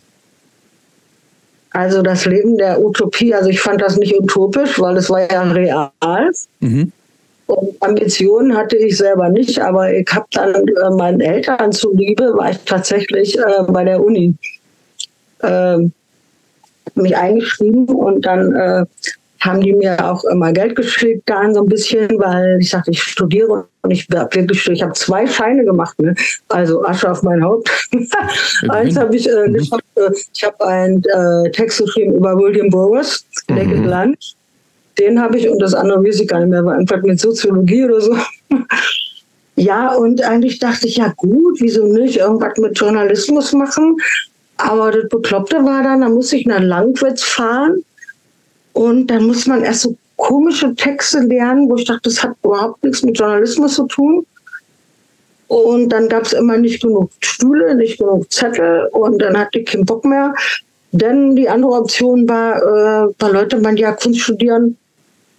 Ja, hm, Kunst studieren hört sich für mich erstmal schon mal ziemlich widersprüchlich an, aber gut. Äh, da habe ich gedacht, ich bewerbe mich mal bei der HDK und hatte auch eine Mappe zusammen. Und dann weiß ich noch, bin ich mit dem VW Käfer von meiner Mama, den ich geliehen hatte, äh, im Schnee hingefahren. Schlitternderweise, weil damals gab es ja noch richtig coolen Winter in Berlin. Und ähm, habe irgendwie auch geparkt und dann kamen in dem Moment, wo ich da rein wollte mit meiner riesen Mappe, mir 100 Leute entgegen, die da rausströmten. Und in dem Moment habe ich gedacht, ich will nicht da sein mit 1000 Leuten da rumlaufen hin und her und so. Ich weiß nicht mehr weiter zu. Keine Ahnung. Habe ich wieder abgehauen. Dann, ja, das war's. Und Leben war aber dann wahrscheinlich auch, wenn du, du hast gelebt, aber auch in einem der besetzten Häuser. Was auch Du hast auch in einem der besetzten Häuser gelebt. Ja, ja, erstmal. Also nicht, ja, nicht in einem, sondern mal da hier, mal da. Okay. Nichts Festes, aber sozusagen? Mhm. Okay. Ja, Petplatz, ne? Also so. Ich hatte da keine Klamotten mit drin. Es hat ein bisschen gedauert, bis das mit der Musik losging, ne? Also, ja. wenn das stimmt, erste Band 86, mhm. das ist tatsächlich ja gefühlt relativ spät für jemanden, der dem Musik auch schon so früh so wichtig war. Wie, wie kam es zur ersten Band? Iconauts. Crazy ja, aber Name. was meinst du, was meinst du denn jetzt damit? Gefühlt. Naja, viele, viele fangen ja schon so mit, mit dann mit 16, 17, 18 die erste Musik an, so, ne? Ähm, aber Ach du so, warst du ja dann schon 22, also. Ja. also. Ist immer noch jung natürlich, keine Frage, aber ähm, wie, wie kam es zur ersten Band? Also. Ich habe erstmal überhaupt äh, gar nicht auf dem Schirm gehabt, dass ich eine Band mache, weil meine Sache da von früher aus meiner alten Welt, ne, aus Oberhausen, mhm mit Susi Quattro und den Runaways und so. Ähm, das hatte ich gar nicht mehr auf dem Schirm, weil ich war schwer damit beschäftigt, überhaupt in Berlin erstmal zu leben irgendwie. Mhm. Und das war Zufall, weil ich habe zu der Zeit sehr viel gemalt. Und ähm, also Punks, Porträts und sowas von Leuten und ähm, war dann im Rauchhaus, habe Stadt getroffen. Mhm. Und habe ihn gefragt, habe ich ihn mal auf Museum, dann haben wir so gekreuzt und er hat dann erzählt, ja, dass die vorhaben, eine Coverband zu machen von Punk-Songs, ob ich nicht Bock hätte. Und ich habe gesagt, ich kann gar nicht singen, also probieren wir mal. Ja, und dann habe ich mich mit den Jungs getroffen und dann so ist es entstanden. Ich weiß noch, äh, erst Mal Proberaum, Mikro. Ich sag, hallo? Ich glaube, ich habe Hallo gesagt. Ich weiß nicht. Aber ich glaube, ich habe Hallo gesagt oder irgendwas. Und habe mich total erschrocken. Das bin ich. Mhm. ja, weil durch den Nico, der ja, sich klar. voll anders Klingt an. immer anders, ja. Mhm. ja, das war dann, keine Ahnung, ein Schock eigentlich. ja, lustig. Ja, das war der Anfang. Coverband so. heißt, was für, was habt ihr so gecovert?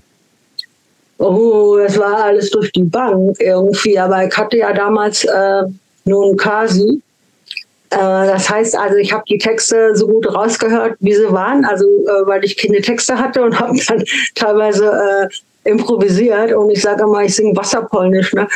Das ist so ein Wort, wo ich dachte, ich habe es erfunden. Aber äh, wo wir jetzt letztes wieder in Polen waren, meinten die Leute, Wasserpolnisch gibt's wirklich. Und ich war total geschockt, das gibt's wirklich. Was, ja, was heißt das? Also so, was man so raushört quasi oder was? Ja, Wasserpolnisch war für mich immer, äh, ich singe irgendwas, weil was überhaupt keinen Sinn macht. Meistens Englisch, einfach automatisch, weil ich auch Englisch denke, äh, mhm. manchmal und nicht Deutsch unbedingt. Und ähm, äh, ja, äh, was haben wir gecovert? Also erstmal haben wir Action von Sweet gemacht. Natürlich. Sweet, ja. Und dann zu Liverpool von Bengals. Äh, dann I sent your love with a Molotov Cocktail. Von dem war, weiß ich gerade nicht. Aber oh, den Song fand ich auch geil. Molotov Cocktail. Ähm, was war denn noch? Molotov Cocktail. Ah, von Johnny Sanders. Dandy. Ja. Ähm, Dandy. Ja, äh, ich, ah, scheiße, mir fällt gerade hier. Dandy und ich weiß nicht, wir hatten, glaube ich, sechs oder sieben Songs und zwei eigene. Die eigenen hießen Take Your Knife und Awake. Und das war das erste Mal, wo ich Texte selber geschrieben habe, also für eine Band. Mhm. So. Ah ja, genau. Und äh, mein äh, Favorit war ja, den ich unbedingt machen wollte, von Pretenders, Don't Get Me Wrong. Mhm. Okay. Man äh, bei unserer Version wahrscheinlich kein, kein Wort versteht, weil es viel zu schnell war. Und hat sich das für dich sofort so richtig angefühlt, sodass du sagst, das, das ist genau mein Ding, so Band singen? Äh, oder, oder war das am Anfang noch so ein bisschen Nee, erstmal nicht, weil ich ja noch viel gemalt habe. Ne? Mhm. Und also es war erstmal äh, befremdlich so, meine eigene Stimme zu hören. Mhm. Äh, ich habe mir ja auch nicht eingebildet, dass ich singen kann. Ne? Ich dachte mir, ja, ist doch geil, war ja äh, war Spaßband. Mhm. Das war ja jetzt auch keine Jungs, die gesagt wir, wir sind jetzt eine Band, wir wollen jetzt reich und berühmt werden, sondern einfach nur so just for fun. Aber ich habe dann gemerkt, so irgendwie Blut geleckt und dachte so, weil wir hatten einen Auftritt, einen ersten und einen letzten. Mhm. im Kopf damals. Und äh, ich glaube, die, äh, die Sache mit dem, mit dem Auftritt war so, ich war so mega nervös. Ich hatte drei Tage vorher Dünnschiss, flotte Aufregung. Und ich dachte, ich stelle mich auf die Bühne und ich kenne den Text alles nicht und ich vergesse alles oder ey, keine Ahnung, ich hatte tausend Gedanken und stand dann da wie eine Salzsäure erstmal und danach war alles gut so, okay, da habe ich ja Lust, aber ähm, da habe ich gedacht, okay, das ist geil, weil äh, das Publikum, also gut, wir hatten ein super Publikum, ne, was total uns abgefeiert hat und das hat mir so gefallen und da habe ich gemerkt, so, wenn ich was mache, was sofort, wo man sofort äh, eine Resonanz hat. Mhm. Ne, beim Malen ist ja so, du malst was und hast Ausstellung und dann sagen die Leute, das ist schön, das ist scheiße oder wie auch immer das ist halt so von der Zeit so verzögert. Das ist auch gut, aber ein anderes Feeling. Und das dachte ich so, das ist so, so echt, weil es genau in dem Moment passiert, wo es passiert. Und irgendwie, äh, ich weiß auch nicht, ich mag so Momente von mir selber, wenn ich irgendwie ähm, ein bisschen Schiss habe und dann diese Brücke, was überwinde, mhm. mich dann traue, weil ich dann merke, danach geht es mir besser. Mhm. Ne? dann äh, ist das so schön und dann, davon will ich mehr haben. Und dann dachte ich, okay. Also ich war danach noch nicht total sicher oder so, aber ich glaube, da hat es angefangen mit dem Gefühl, mhm. so äh, mit der Musik zu machen, ist gut, weil, ja, also aus dem Grund auch. Mhm. Was mich noch mal interessieren würde, weil du gesagt hast, du hast viel gemalt zu der Zeit. Gleichzeitig klang es aber eben so, als wenn das bei dir so äh, wohntechnisch relativ unstet war. Also so habe ich das zumindest so ein bisschen rausgehört. Ja, ja. Das, das ist mal hier, mal da. Und ich habe auch irgendwo gelesen, dass du, hast du geschrieben, glaube ich, dass du einen ganzen Winter lang mit einer Freundin quasi auf dem Spielplatz im, in diesem Klettergerüst überwintert hättest. Ja. Ähm, Bin ich gestern mit Wolfgang noch vorbeigelaufen. Und zwar also, es, das muss doch auch wahnsinnig hart gewesen sein. Also du hast gerade schon gesagt, äh, die Winter in Berlin, die sind jetzt ja nicht so, äh, das ist jetzt ja kein Wohlfühlklima. Ähm, ähm, und du warst noch auch noch relativ jung. Das war diese, diese, diese, diese, wie ich sag jetzt mal, diese schwierigen außen, äußeren Umstände. Ähm, haben die dir gar nicht zugesetzt, auch in irgendeiner Form? Natürlich. Ja klar, haben die mir zugesetzt. Ich habe jetzt, ich meine, ich habe das alles jetzt erzählt, so was gut war, weil wenn ich daran denke, dann äh, ist das ein gutes Gefühl. Aber natürlich gab es auch scheiß Zeiten und äh, es gab viele Zeiten, wo es mir schlecht ging. Also ähm, ja, auf der Straße wohnen ist irgendwie scheiße, weil äh, es ist kalt, du hast nichts zu essen, Leute machen dich an, es ist halt Stress, du kannst nicht entspannen und so, du frierst und musst immer aufpassen. Ähm, ja, klar es mir zugesetzt. Also ich war zu der Zeit auch ziemlich im Arsch. Ne? Ich bin da nicht äh, durch die Welt gelaufen. Ne? Mhm ich war schon ziemlich gestresst und kaputt. So. Und Jetzt hast du. Mh, aber aber gleichzeitig war es natürlich auch eine große Freiheit. Ne? Also du bist also keinem, äh, zumindest keinem, du hast keine Eltern mehr gehabt, die dir was irgendwie vorgeschrieben haben. Du hast keinen Job gehabt, ah. wo irgendeinem Chef irgend, äh, jemand dir was befohlen hat. Hast du, gab es da keine Momente, äh, zu denen ähm, du mit dir gehadert hast? ein gesetzteres Leben führen zu wollen? Niemals. Niemals. Nein. Also im Moment, äh, im Moment auf dem Spielplatz, wo ich mit Kippe übernachtet habe, hätte ich mir natürlich gewünscht, dass wir nicht so frieren und nicht so aufpassen müssen. Aber es wäre nie äh, eine Option gewesen, äh, zurückzuziehen oder irgendwie sowas. Nie, niemals. Ich wollte nie dahin zurück, wo ich hergekommen bin. Niemals. Also ich, ich weiß nicht, ich habe auch nicht gedacht, was ist morgen. Das wisse, also, äh, also ich kann das schlecht erklären. Damals war das Leben irgendwie anders. Ich dachte mal so, heute ist heute und morgen ist morgen. Und wenn ich mhm. morgen mal da bin, dann ist heute wieder heute. Also hm. das heißt, so, so, das heißt, Gedanken über die Zukunft oder wie es überhaupt, wo, wo, es überhaupt so mit dir hingeht, hast du dir dann im Grunde gar nicht gemacht, sondern hast nur so im, im, im Augenblick und im Moment ja. gelebt. Zu der Zeit schon, ja. Mhm. Also wenn es ums Überleben ging, so, äh, ja, da ging es nur darum, weil ich meine, damit äh, kannst du den ganzen Tag zu tun haben. Ne? Da hat man keine Zeit, darüber zu, nachzudenken, was ist morgen. Das ist völlig egal. Also damals war du da heute mit fast 60 drauf? Also denkst du irgendwie, boah, ganz schön krass oder denkst du auch ganz schön mutig, ganz schön weiß ich nicht, also wie, wie, kannst du das irgendwie jetzt so reflektieren, zu sagen? Ja, ich würde genau das sagen, was du gerade gesagt hast. Das war ganz schön krass und ganz schön mutig, aber mhm. damals habe ich es nicht so empfunden. Äh, ich habe das nicht so empfunden, dass es mutig war und krass war, weil ganz viele so waren wie ich mhm. zu der Zeit. Also mhm. deswegen war es eigentlich normal, mehr oder weniger. Ich fand es auf jeden Fall besser, als jetzt mir ich, äh, zu wünschen, da ich sitze jetzt in einem warmen Wohnzimmer oder was Scheiß. Also nicht. Niemals so. Ähm, wir haben ja eben schon kurz darüber gesprochen, als du also diese Rückperspektive auf die Zeit in Amerika, wo du ja auch im Grunde gesagt hast, die Zeit in Amerika war eigentlich, da war ganz viel, ganz verkehrt aber diese widrigen Umstände haben dich irgendwie auch abgehärtet und haben, haben dir zusätzliches so Rüstzeug gegeben, um stärker zu werden.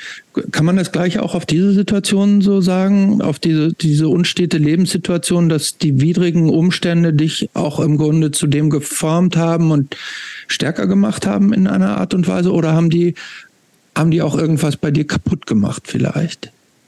Hm, nee, kaputt gemacht.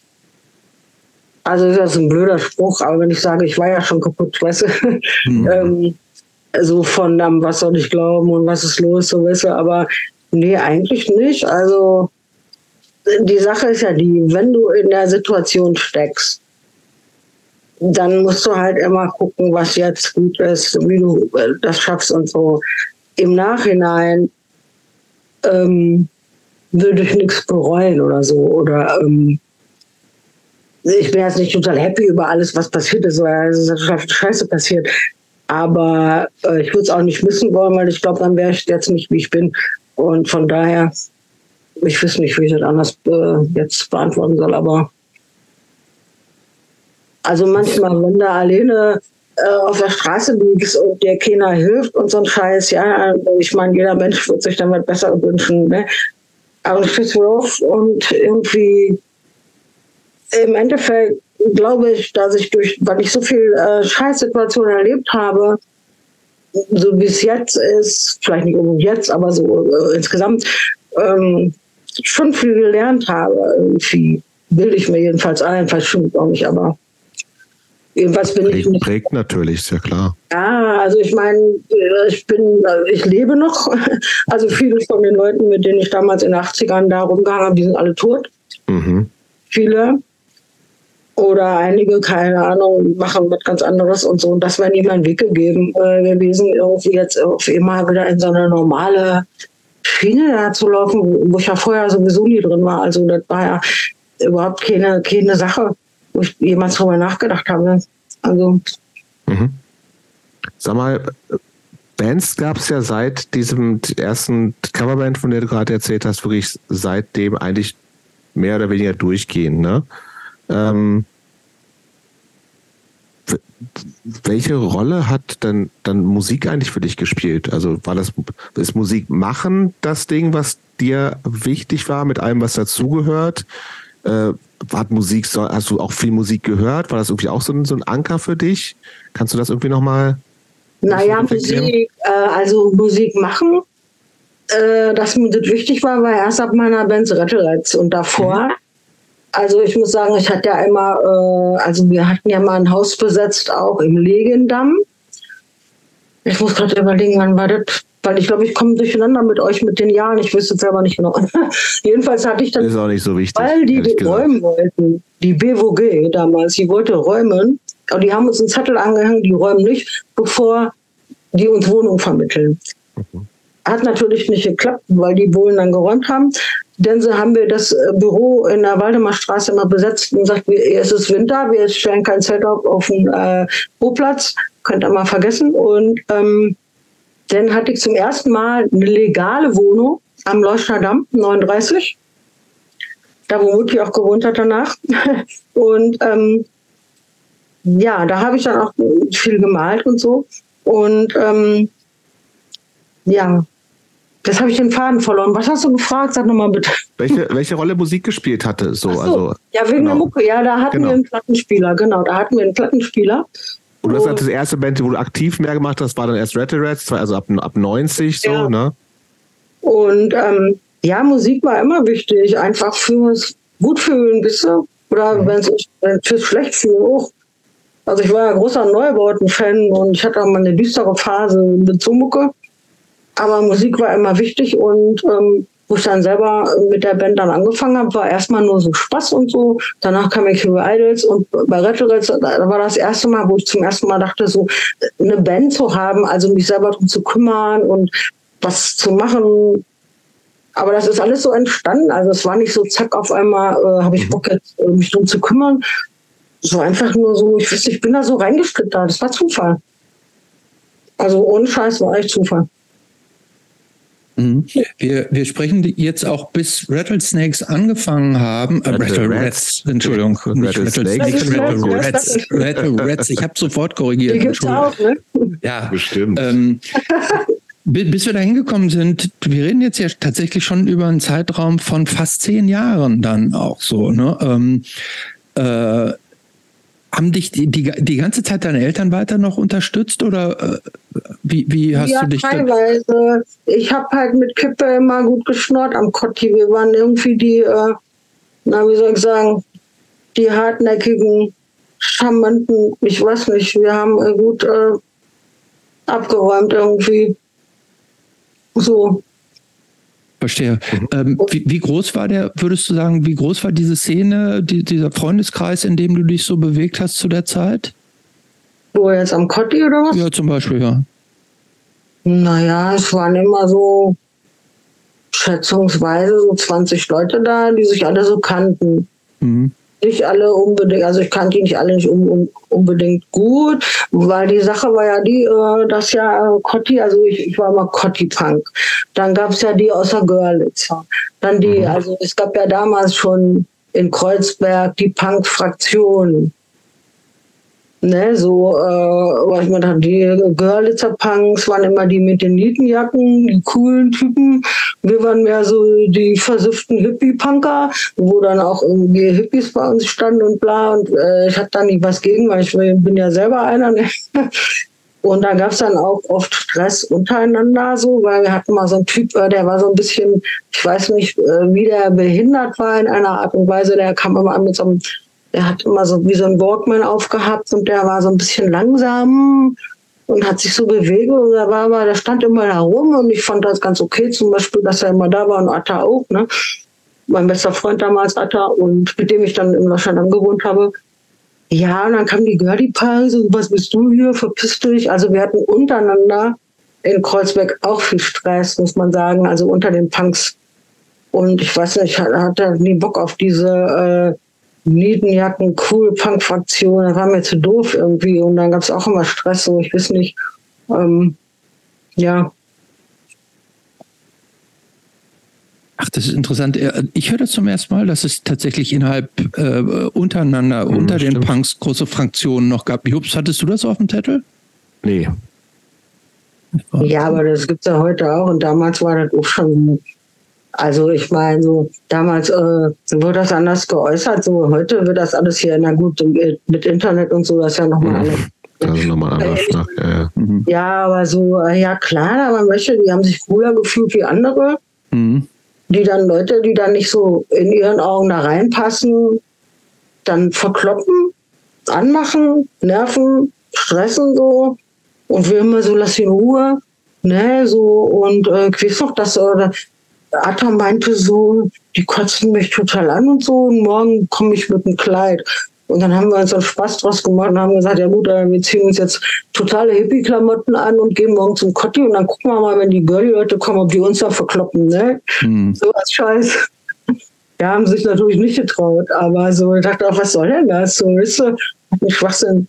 Also ich glaube, diese, diese Fraktion, die gab es schon immer damals. Also habe ich auch gemerkt, je nachdem, wo man dann untergekommen ist und du pennst, war die äh, Stimmung schon irgendwie anders. Ne? Mhm. Hm, ja. Erzähl uns doch mal ein bisschen was von den Rattle Rats, denn das ist ja, glaube ich, so die, die erste Band, hast du eben auch schon gesagt, wo, wo du dich stärker, selber stärker eingebracht hast, die aktiv war. Ähm, wie hast du das damals, war das so ein richtiger Quantensprung für dich so als Sängerin, als ähm, Musikerin? Naja, ähm, Quantensprung nicht, äh, weil ich hatte ja vorher Kill Your Idols. Mhm. Also das war eigentlich die Band, die Alkonauts ist, mit noch einem Typ mehr. Also der Steff, der früher Bass gespielt hat, hat dann meine Gitarre gespielt und es gab einen neuen Bassisten. Also wir waren dann fünf statt vier Leute. Mhm. war praktisch dieselbe Band. Und wir haben aber dann eigene Songs gemacht und nicht gecovert. Das war der Unterschied. Das war Kill Your Idols, die gab es anderthalb Jahre oder so. Ja, da war dann auch Stress und da waren wir auch zum Macker ein bisschen irgendwie Pfanne. Und äh, ja, dann hatte ich irgendwie sozusagen Blut geleckt. Ne? Ich brauche eine Band, weil ich da Bock drauf hatte, aktiv was zu machen. Und ähm, wir waren dann äh, im Pike, damals in der Glogauer, gab es das Pike noch. Und, ähm, das zum ersten Mal. Das ist ein Laden, oder was? Kennst du nicht? Nee, ich habe noch nie gehört. Ja, ich glaube, da ist jetzt dieser komische Dingsbums-Club da drin. Wie heißt das? Der Stripclub, nenne ich Stripclub. Boah, weiß ich nicht. Ja, Glogauer keine Ahnung, egal. Ja, ja, in der Ecke, da ist doch so ein, so ein Club da, wo da alle so Leder und Latex und Weiß ich nicht, egal. Hm. Ja, jedenfalls war da früher so ein Punkclub drin und ähm, da war ich schon im Pop, genau, also im Kollektiv. Und dann sind wir dahin, weil wir uns mit Leuten vernetzen wollten wegen Konzerten, wie man was organisiert. Jedenfalls habe ich da immer Mund-zu-Mund-Propaganda rum erzählt, ich suche eine Band. Und die beiden, äh, die den äh, Laden gemacht haben, äh, meinten dann, ja, sie hätten eine Idee. Da gibt es so eine Band, die Sängerin hört auf. Okay, dachte ich mir, hm. Ja, dann habe ich die kontaktet und dann kam so ein Typ vorbei, der hat mir so einen Demo-Tipp vorbeigebracht mit der Stimme noch von der Sängerin drauf. Da ich so, okay, das ist eher Rock. So von der Mucke, gar nicht Punkrock, sondern Rock. Also ihr wisst den Unterschied, ne? Mhm. Aber es ist nicht schlecht. Ich fand es ganz gut und ihre Stimme fand ich auch super. Aber ich dachte mir, okay, warum nicht, ne? Ja, und die habe ich dann getroffen. Und ich glaube, dadurch, dass ich dabei war, kam dann mehr der Punk-Einfluss dazu. Und dann habe ich dann auch so gemerkt, dass ich mehr so, ähm, was ich alles kann. Also von, ähm, ja, stimmlich sowieso. Und ähm, vom Einfluss, ne, was überhaupt, äh, was es überhaupt bedeutet, eine Band zu haben. Eine Band ist ja nicht nur, du machst Musik, äh, da hält ja ganz viel dran. So. Mhm. Immer noch im Proberaum und dies und das, wenn wir Konzerte haben, wer macht das Booking, wer macht dies und das, wer macht Flyer, bla bla. Und ja, und das war mit Rettelretz. Und da habe ich gelernt und auch gemacht und, ähm, und habe mehr so ein Gefühl gehabt, so, dass ich das bin und dass mir das gefällt und dass ich äh, ja so als Frontfrau oder so das gut kann. Also mir hat es auch noch Spaß gemacht. Also auch so, wenn da Stress war im Publikum. Ich weiß noch, dass ich immer damals Konzerte immer, also Konzerte, Quatsch, einen Song immer abgebrochen habe, wenn da Typen irgendwie so Macho-Pogo getanzt haben oder Frauen weggeboxt haben und so, dann habe ich immer sofort mittendrin aufgehört, habe gesagt, Schluss. Hm. und dann so, ja, so, ich weiß nicht, ich glaube, vielleicht deshalb ähm, mochten mich die Leute so, weil vielleicht war ich die Erste, die das mal gemacht hat, aber ich konnte nicht, äh, ich weiß auch nicht, es war so automatisch, ich konnte nicht weiter singen, als wäre nichts passiert, wenn ich mhm. vor dass sowas passiert, ich weiß nicht so. Das war so mein Anfang, ich dachte, ja, das ist das heißt, ihr wart aber auch da relativ aktiv. Habt ihr auch außerhalb von Berlin gespielt? So ja. alles? Schon. Ja. Ja, wir hatten eine Tour in der Schweiz. Also wir haben in Deutschland ganz schön viel abgerockt so. Ich weiß gar nicht, wie viele Konzerte wir hatten, aber schon eine Reihe. Und also uns gab es ja drei Jahre, ne? Bisschen über drei Jahre. Ihr hattet damals aber nur so ein Tape rausgebracht, ne? Platten gab es nicht. Zwei Tapes. Zwei Tapes, okay. Wir hatten äh, aufgenommen in Bloomberg mal. Äh, Bloomberg ist am Arsch der Welt, ne? Äh, Berlin, mhm. ne? So. Ähm, Richtung Werneuchen, ne? Da ist der Endbahnhof. Mhm. ja, und dann ähm, das waren so Ossis, so, so ein Ehepaar mit einem Studio, gute Konditionen. Und da haben wir dann alles aufgenommen und ähm, der Typ war dann der Tonmeister. Ich weiß nicht, in der DDR hieß es.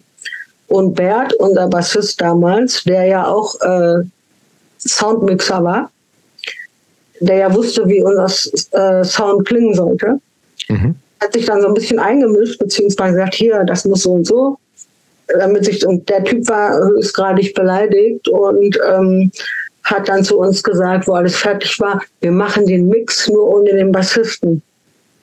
Und wir haben dann gesagt, niemals. Wir sind alle dabei oder gar nicht. Und darauf hat er sich nicht eingelassen. Und dann waren wir im Bernau vom Gericht und haben das gewonnen und haben unsere Bänder zurückgekriegt. Und aber nie die Platte rausgebracht. Mhm. Ja, wissen wir. Habe ich ja jetzt aber gemacht im Nachhinein so. Ja, ja ist, genau. Gibt es noch zu kaufen? Kann man sich anhören? Ja, auf jeden Fall. Sollten alle machen. Ja. Hast du die so. schon? Die habe ich noch nicht, aber ich habe es mir angehört und finde es super. Ich habe mich tatsächlich sehr über das äh, Ultraman-Cover gefreut, was es aber, glaube ich, nicht auf der Platte ist, aber das, da gibt es auf YouTube einen Song, weil das so eine Band ist, an die ich schon sehr, sehr lange nicht mehr gedacht habe und die ist äh, äh, gut. Da gab es so eine Connection irgendwie, ihr habt mit denen gespielt oder so, ne? Ja, ne, weil die haben im Kopf gespielt. Und ich hatte Connection zu den Leuten. Und wir, äh, wo die äh, zum zweiten Mal dann da waren, auch im Kopf gespielt haben, habe ich den im Akut damals, ich weiß gar nicht, ob es das noch gibt da, Akut an der Brunnenstraße. Nee, wie hieß Invalidenstraße, ne? Akut. Ja, sagt mir noch was, ja. In der, ich weiß nicht, im Subversiv in der Bundesstraße. Mhm. Jeweils hatte ich den äh, paar Konzerte organisiert und da haben wir dann auch immer, auch immer dann gespielt. Und ja, den Song, äh, Freddy, unser Gitarrist, fand den immer so geil, dann haben wir den gecovert. So. Ja. Aber dann lass uns doch mal vielleicht zu der, äh, lass uns doch vielleicht mal zu Scattergun kommen. Also ich glaube, das ist eine Band, die tatsächlich äh, vielen bekannter ist. Ne? Also Red Rats ging, also hatte ich vorher nichts von gehört. Scattergun war aber dann in der Zeit eine Band, die total präsent war, irgendwie so. Also das ist, äh, ich äh, habe tatsächlich auch noch mal so ein bisschen nachgeguckt. ich hatte äh, ähm, und das vielleicht tritt das auch so ein bisschen wieder. Äh, ich habe so ein Review gefunden von äh, aus einem alten Ox aus dem Jahr 2000. Da steht, um diese Berliner Combo entstand in letzter Zeit ja fast so etwas wie ein Hype, der wirklich da wirklich jedes Fans in diese Band in den Himmel lobte. Nun kann ich mir endlich mal ein Selbstbild machen, selbst ein Bild machen, es hat sich gelohnt. Scattergun besitzen noch so etwas wie eine authentische Punk-Attitüde, die man vielen neuen Bands leider absprechen muss. Wenn Sängerin Patty ihre kämpferischen englischsprachigen Texte rausbrüllt, hört sich das Ganze nach einer Mischung aus Aero-Bitch und 77er Punkrock an. Ist wohl 2000. eine der besten ja, 2000, ja, ja. Ist wohl eine der besten female-fronted Bands des Landes. Meine Gratulation. Äh, stimmt der Eindruck? Ist das, also gab es denn so eine Art Hype aus deiner Sicht? Ja, ich glaube schon, aber ich weiß nicht, was er da schreibt, ist schon ganz so, also wenn man sowas dann hört oder liest, ist es natürlich nett, ne? Ich überlege, 2000, da gab es uns schon fünf Jahre. Hätte er das äh, fünf Jahre vorher geschrieben, wäre es besser gewesen. Ne? Aber wie gesagt, ihr wart, ihr wart sehr präsent so, ne? Also ähm, viel aktiver vielleicht auch? Also gefühlt wart ja, ihr also irgendwie echt da viel unterwegs, auf vielen Samplern drauf gewesen und so. Ging da mehr als bei Rattle Rats? Ja, auf jeden Fall. Also die Sache war die.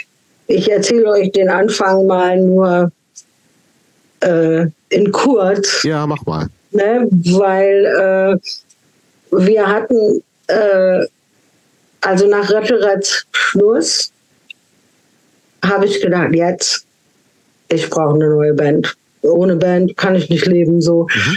Und ähm, habe dann Leute gefunden, erst Frank, dann den Matze, Drums, der war bei Try and Error, den äh, habe ich dann genervt, wenn er dann aufhört, dass ich den will als Drummer. Ich weiß nicht, ich war dann schon mehr so zackig drauf und habe gedacht, so, ich suche mir jetzt Leute aus, die ich will. Dann war Hardy, den ich ja schon total lange kenne. Also das war der äh, Bruder von Atta, mit dem ich ja im Waschandam zusammen gewohnt habe. Weil der meinte, ich spiele auch Gitarre. Und dachte ich, ey, wieso komme ich nicht auf den so? Und frag ihn ja. Und dann haben wir uns getroffen. Okay, wir haben uns alle verstanden. Alles gut. Das, was Götter kann. So. Und ja, dann haben wir Demo-Tipps verschickt damals. Äh, wir haben uns aber vorher so eine äh, Liste irgendwie so gemacht äh, von Labels. Wir haben gekickt immer, äh, welche Bands da drauf sind. Wir haben alle schon mal aussortiert, wo so Kackbands drauf sind, weißt du? Mhm. Sorgs, Lokalmatadore, die Kassierer, so eine Scheiße, alles weg. Wir haben jetzt, gibt es nicht ein Label, die so eine Bands nicht machen? Und dann waren, glaube ich, drei, die nur übrig blieben. Äh, ich weiß es gar nicht. Also Nassi Weiner war dabei, ich glaube Vollberin, Dobik und noch was. Aber äh, da kann ich euch jetzt nicht sagen. Jedenfalls haben wir da unser Kasi hingeschickt und dann passierte nichts. Und dann kam eine Antwort von Nassi Weil von Höning. Ne? Ähm, ja, dann waren wir auf dem Sampler. Sicher gibt es bessere Zeiten. Das war dann äh, unsere erste Veröffentlichung auf Platte, was aber totale Scheiße war, weil äh, ich mit Höning telefoniert hatte und meinte, ähm, ja, wir wollen keinen Sexisten, bla bla bla. Ja, und dann war die Sache, dass ich dann äh, irgendwie, ich erzähle das jetzt mal. Also ich habe meinen Flur mhm. gestrichen, habe die Platte angehört, das war eine Doppel-LP. Äh, alles gut, wir waren drauf, alles gut. Und dann am Schluss dachte ich, was ist das denn für ein grottenscheißer Text? Akne Erna, Akne Erna, ich spritze dich voll mit meinem Sperma, ob du willst, ist mir egal. Ich will ficken, ganz egal, oder irgendwie so. Und ich dachte so, was ist denn hier los? Ich, was ist das für ein Spacko, dieser Typ? Hat er uns verarscht oder so? Ja. Dann erzähle ich das den Jungs von Scattergun und Frank, auch so voll empört. Und Mats und Hadi so, hä? Bei uns ist gar nicht drauf. Und die Auflösung war dann bei der nächsten Probe, weil die beiden haben eine CD gekriegt und wir beide wollten natürlich Vinyl haben. Und auf der Platte ist das drauf und auf der CD nicht. Dann haben wir überlegt, so, Alter, mit dem Typen machen wir nichts, auch nicht mit Nassi Wein. Dann hat Horst sich gemeldet. Der meinte, er hat mitgekriegt von dem Stress so. Und dann haben wir, habe ich dann direkt eine Ansage gemacht, ja, so einen Scheiß haben wir keinen Bock, ihr könnt euch verpissen und so. Und dann meinte er, ja, und wenn ihr hier unterwegs seid, kommt doch mal vorbei. Wir waren dann auf Tour und haben dann in Hannover einen Stopp gemacht bei dem Horst. Ne? Ja, und der Typ war völlig anders. Und bei dem sind wir dann gelandet und ich muss sagen, ey, mit dem hatten wir eine, eine ganz mega geile Freundschaft und so. Und wir hatten, glaube ich, beim ersten zweimal immer alles so aufgeschrieben, äh, ja, mit Platten. Wir haben in Berlin T-Shirts gedruckt und immer getauscht. Irgendwann hatte keiner mehr einen Überblick und dann dachte, ist egal. Es war Freundschaftsvertrauensbasis äh, und so, ne? Und scheiß Höhli so. Und ich meine, ich will jetzt gar nicht weiter über Höhli reden. Äh, ich weiß, es gibt viele Leute, die finden ihn geil. Es gibt viele Leute, die finden scheiße. Er ist jedenfalls ein totaler Arsch. Also überhaupt auf andere Art und Weise. Was, was passiert ist, was persönlich weiß und von anderen Leuten und jedenfalls waren wir bei Horst von Nossi Wein und das ist mir immer wichtig, das zu betonen. Deshalb waren wir ja all die Jahre dabei. Und ja, und ich glaube da, weil er meinte, wir wären die einzige englischsprachige Band. Auf das wäre das viel, viel Deutschpunk, ne? Ja, ja. Mhm. Und äh, der meinte, ich mache das aber trotzdem. Und er hat gesagt, ich mache mit euch jetzt alles, was ihr nie gemacht habt. Und das war nämlich mega geil, weil die erste war eine 10-Inch, mhm. was dann die Bombshell, mhm. äh, was er nie gemacht hatte. Und ähm, dann eine Doppelsingle, I don't fucking care, hat er auch noch nie gemacht. So, und dachte mir, das ist doch alles super. Also wie gesagt, das lief äh, geil und dadurch äh, Nassi Weine war ja angesagt und stand auch immer im Plastikbomb früher. Also ich glaube, das hat sich so rumgesprochen und wir haben mega viel Live-Konzerte gemacht. Und dann ging das so. Und ähm, ich glaube, die Sache war auch die, ähm, weil wie du ja schon meintest, ich war ja noch nicht, nicht mehr so jung, ne? Mhm. ja, das halt, ja, ja. Äh, ja ne, ohne Scheiß, da waren nämlich echt oft Mädchen, also die ankamen und mir ihre Probleme erzählt haben, weißt du, mit dem Typ oder mit ihren Eltern, bla. Und ich habe mir immer die Zeit genommen, weil wir sind ja nicht äh, nach dem Konzert im Backstage verschwunden oder so, ne? Wir waren ja immer dann doch in der Meute so. Und ich habe so viel gequatscht mit Leuten. Und ich glaube, ähm, dass viele jetzt immer noch sagen, dass das so gut war für die damals, einfach auch Gespräche zu haben oder so. Oder meine Texte oder beziehungsweise auch meine Ansagen auf der Bühne weil ich damals ja auch schon immer gegen äh, Machos und so Ansagen gemacht habe. Mhm. Und äh, also ehrlich gesagt wüsste ich gar nicht, ob es doch vorher jemand gab. Also es gab ja andere Bands, die das in Songs hatten, aber so, ich habe das halt. Ja, aber in der, in der Zeit, in der, in, in dem Subgenre, sage ich jetzt auch mal so, das war natürlich, also wie, wie auch vieles in der Zeit sehr männlich dominiert, ne? Also aber gerade in, die, in diesem naja, aber es gab also schon. Ich habe euch in so Deutsch-Punk, äh, ich habe euch da immer so ein bisschen so assoziiert, eben auch wegen Label und sowas. Also klar, seid ihr keine klassische Deutschland-Band gewesen, weder musikalisch noch singt ihr, habt ihr auf Deutsch gesungen so. Aber das war auch so eine, da, da gab es nicht viel Bands mit, mit äh, weiblichem Gesang und, und ich meine, und auch optisch halt nochmal so, du warst, da war ja auch diese Full-on-Punk-Zeit mit Iro, zumindest also auf diesen Covern drauf, so war schon klar, irgendwie so, und ich erinnere mich in dieser Mitte der 90er Zeit, Ende 90er, nicht an viele so starke, auch optisch starke Frauen, die halt in diesem Punk-Ding da irgendwie aktiv waren. Und das ja, ist natürlich auf Leute, die mit die zehn Jahre jünger sind, total beeindruckend ist im, im positiven Sinne, weil es fehlte natürlich einfach an diesen Role Models. Also das kann ich total nachvollziehen und finde ich total wichtig und gut. Also da habt ihr einfach und du insbesondere echt viel gemacht. Ja, aber da muss ich gerade mal einhaken. Es gab ja schon auch, ähm, und das würde mich mal interessieren, auch wie, wie, wie das so zusammenkam. Es gab ja auch so Bands wie Jingo de Lunch mit Yvonne, ähm, die, äh, früher, äh, ja. wie bitte? Das war früher, aber. Das war noch früher, meine ich ja. Also, ähm, weil du, sagt, du sagtest, es gab da gar nichts, aber ähm, ähm, die, die war ja auch schon, glaube ich, in der ja, Zeit ja, auch schon, das war auch eine sehr, sehr dominante Band, ja, äh, ja auch so. Ähm, gab es da irgendwelche Überschneidungen eigentlich auch oder ähm, Anknüpfungspunkte mit dieser Szene, sage ich jetzt mal, mit diesen, äh, mit den ähm, das sind alles noch ein bisschen frühere Bands, aber sowas wie Vorkriegsjugend und Stromsperre und was es da noch alles gab und äh, Melonheads, Disaster Area. Äh, hattest, gab es da, da, auch über um, ähm, Connections zu diesen Szenen oder warst du ihr mehr in so einem eigenen Kosmos? Naja, musikalisch schon, ne? Also, weil zum Beispiel Jingo, die waren schon aktiv, also, also in der Zeit gleichzeitig, wo wir aktiv waren. Mhm. Wir haben aber nie zusammen gespielt, weil die Mucke einfach anders war. Mhm. Also ich meine, wir sind uns ja andauernd über den Weg gelaufen in Kreuzberg, so, aber immer nur so, also, ne? Mhm. mhm. Also äh, ich meine, alle Leute kennen sich ja vom Sehen und äh, äh, ich weiß nicht, ja, äh, früher war dann so, okay, Jingo, da sind die Headbanger, ne? Weil die haben mhm. Headbanger und äh, war die Mucke fand ich schon cool, aber es war ja was ganz anderes, was wir ja, gemacht haben. Finde ich auch was ganz anderes. Und, und dann war automatisch so die Szene so ein bisschen anders. Aber so von der Zeit her passt das auf jeden Fall, weil, äh, muss ich mal sagen, weil das war schon bei Retteretz, immer wenn wir so zum Beispiel äh, Reviews gekriegt haben oder so oder irgendwelche Konzertberichte, er war immer der Vergleich mit Jingo. Ah, okay. Oder Live But How to Live It. Mhm, das habe ich, hab ich, auch manchmal ganz, ganz bisschen Für mich, ne? Und dann dachte ich so, das ist totaler Schwachsinn, weil unsere drei Stimmen, jetzt die drei Bands zum Beispiel, völlig unterschiedlich sind. Finde ich so. Äh, auch vom Attitude vielleicht so, ne? Auf jeden Fall. Und ähm, also mit Live for Live haben wir mal gespielt, in der Tierstube in Rendsburg.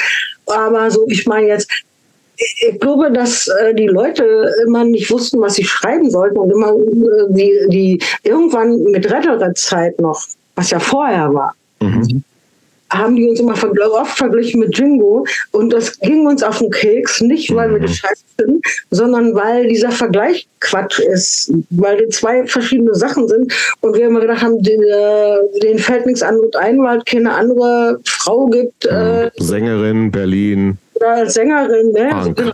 Punkt. Ja, so. Oder Rock oder so mal. Kann man das ja. mal vergleichen, kann man auch weglassen. Ne? Du kannst auch schreiben, ja, ja gut, manchmal hört sich an wie bla bla, aber ich glaube, die haben ja alle krampfhaft so versucht, hört sich an wie irgendeine Band mit einer Sängerin.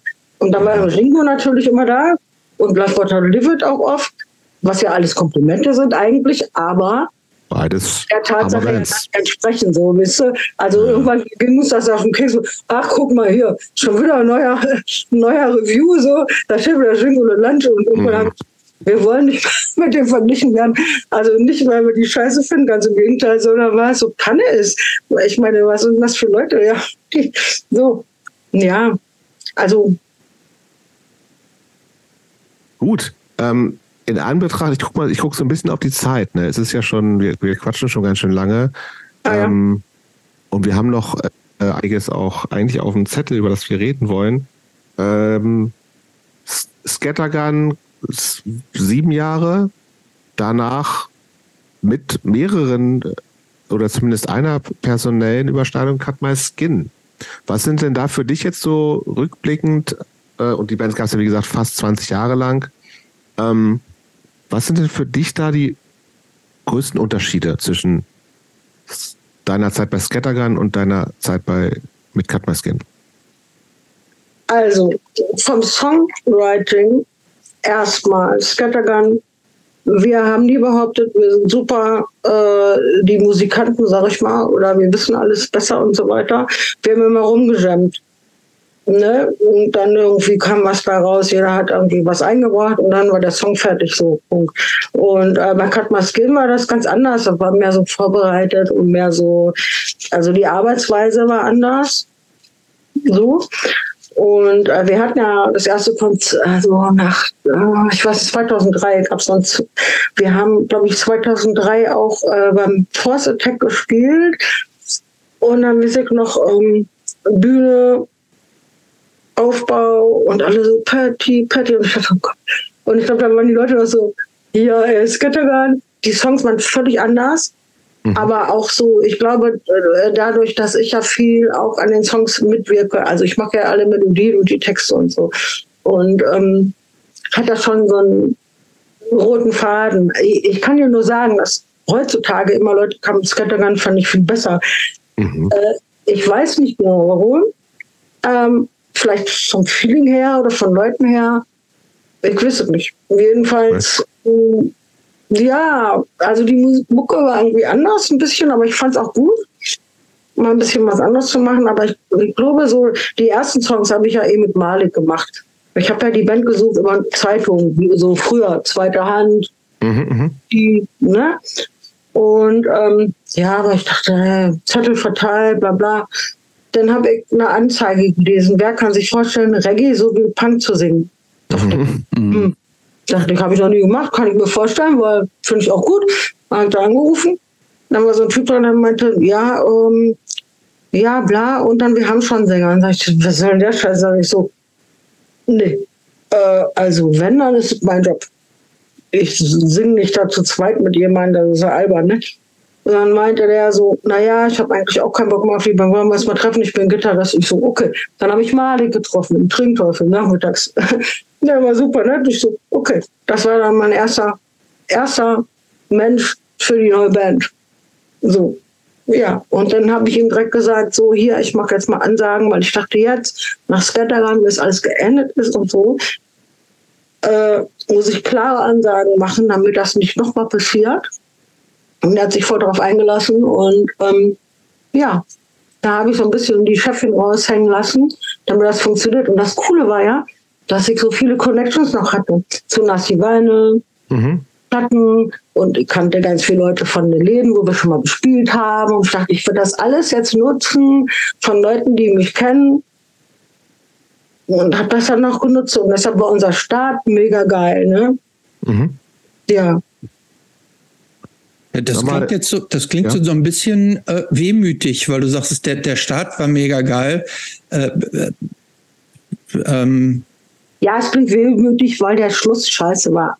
Mhm. Also die ganzen Jahre ist dazwischen nicht, aber der Schluss war kacke, deshalb habe ich das jetzt so gesagt, weißt du. Okay. Mhm. Sag mal, äh, ich habe ja vorhin gesagt, äh, ich wüsste von keiner Band, aber machst du gerade noch? Singst du irgendwo noch? Suchst du dir neue Leute? Ich mache gerade nichts. Ich habe aber äh, zwei Ideen, zwei Angebote, zwei Leute, die mit mir was machen wollen. Möchte mhm. jetzt aber nicht verraten, was auch nicht so weit nee. ist. Also es kam direkt danach, woraus war, dass Cut My Skin nicht mehr gibt und ähm, ich werde das auch machen, aber ich will erstmal ein Buch fertig machen und dann. Okay. Also dieses Jahr wird das nicht mehr, aber. Okay. Aber das ist das, das Kapitel auf der Bühne stehen und singen ist für dich nicht abgeschlossen. Nee. Ja, ich, sein. Werde, ich werde eine neue Band machen, auf jeden Sehr Fall. Gut. Das, äh, das freut mich zu hören. Das dauert, wird noch dauern. Ich will erstmal ein Buch fertig machen, weil ich kann mhm. nicht das jetzt, äh, ich ich kenne mich ja, ich bin ja eh schon immer so ein bisschen so hier und da und alles gleichzeitig. Und wenn, nee, das ist jetzt mir so wichtig. Und äh, wenn ich jetzt eine neue Band anfange, heißt es ja nicht, ich habe eine neue Band, ich muss ja neue Texte machen, neue Ideen, neue Leute kennenlernen. Äh, nee, ich konzentriere mich jetzt auf das Schreiben, also beziehungsweise auf das Editieren und so und dann. Sag mal, wenn, wenn man sich so ein bisschen im Internet nach dir umguckt, findet man relativ schnell so einen Abschlussarbeitsfilm von 2008, der heißt äh, Meine Freiheit. Geht so ein bisschen äh, um dein Leben. Also das ist jetzt 15 Jahre her. Mhm. Wann hast du den das letzte Mal gesehen? Äh, ich weiß nicht, vor ein paar Jahren. Okay. Was verbindest du damit noch irgendwie so? Ist das komisch, sich so als, äh, ja, als Hauptperson in einem, wenn auch kurzen Film zu sehen? Oder äh, sagst du, äh, super, da gehöre ich hin? Also ich finde das nicht komisch, mich selber als Hauptperson zu sehen im Film. Äh, allerdings muss ich sagen, dass äh, in der Zeit, wo die Luba das gefilmt hat, ging es mir sehr, sehr schlecht. Mhm. Also mir ging es sehr, sehr schlecht. Ich war total unglücklich und habe die ganzen Touren bewältigt äh, mit diesem Gefühl, was man da sehen kann. Und das finde ich irgendwie schade, weil ich irgendwie dachte, so scheiße, jetzt kommt das so rüber, als wäre ich die ganze Zeit immer so angestrengt und so traurig und böse und so, aber das war halt genau die Zeit und die Luba hatte das ja gemacht, als war so eine, äh, glaube ich, von einer, von einer Abschlussarbeit irgendwie von irgendeiner. Da habe ne? ich, hatte mich gefragt, ob das okay ist und ich habe gesagt, ja, weißt du, das war genau die Zeit, wo es mir scheiße ging, aber mach's, ne? Und sie hat auch den Preis gewonnen. So, das mhm. ist, äh, ja, das war gut, aber ich war nicht glücklich mit dem Film, weil ich mich selber sehe, wo ich so unglücklich bin. Das ist scheiße an der Sache. Aber ich dachte mir, naja gut, das ist ein Ausschnitt von meinem Leben und ähm, ja, keine Ahnung. Was, was, war das damals, das so, das, das so negativ auf dich eingewirkt hat? Warum ging es dir damals so scheiße? Naja, das hat jetzt eher persönliche Gründe und auch mit der Band zu tun. Ah, okay. Also auch mit dem Ende von Cut My Skin. Also ich möchte da erst nicht drüber reden. Verstehe, okay.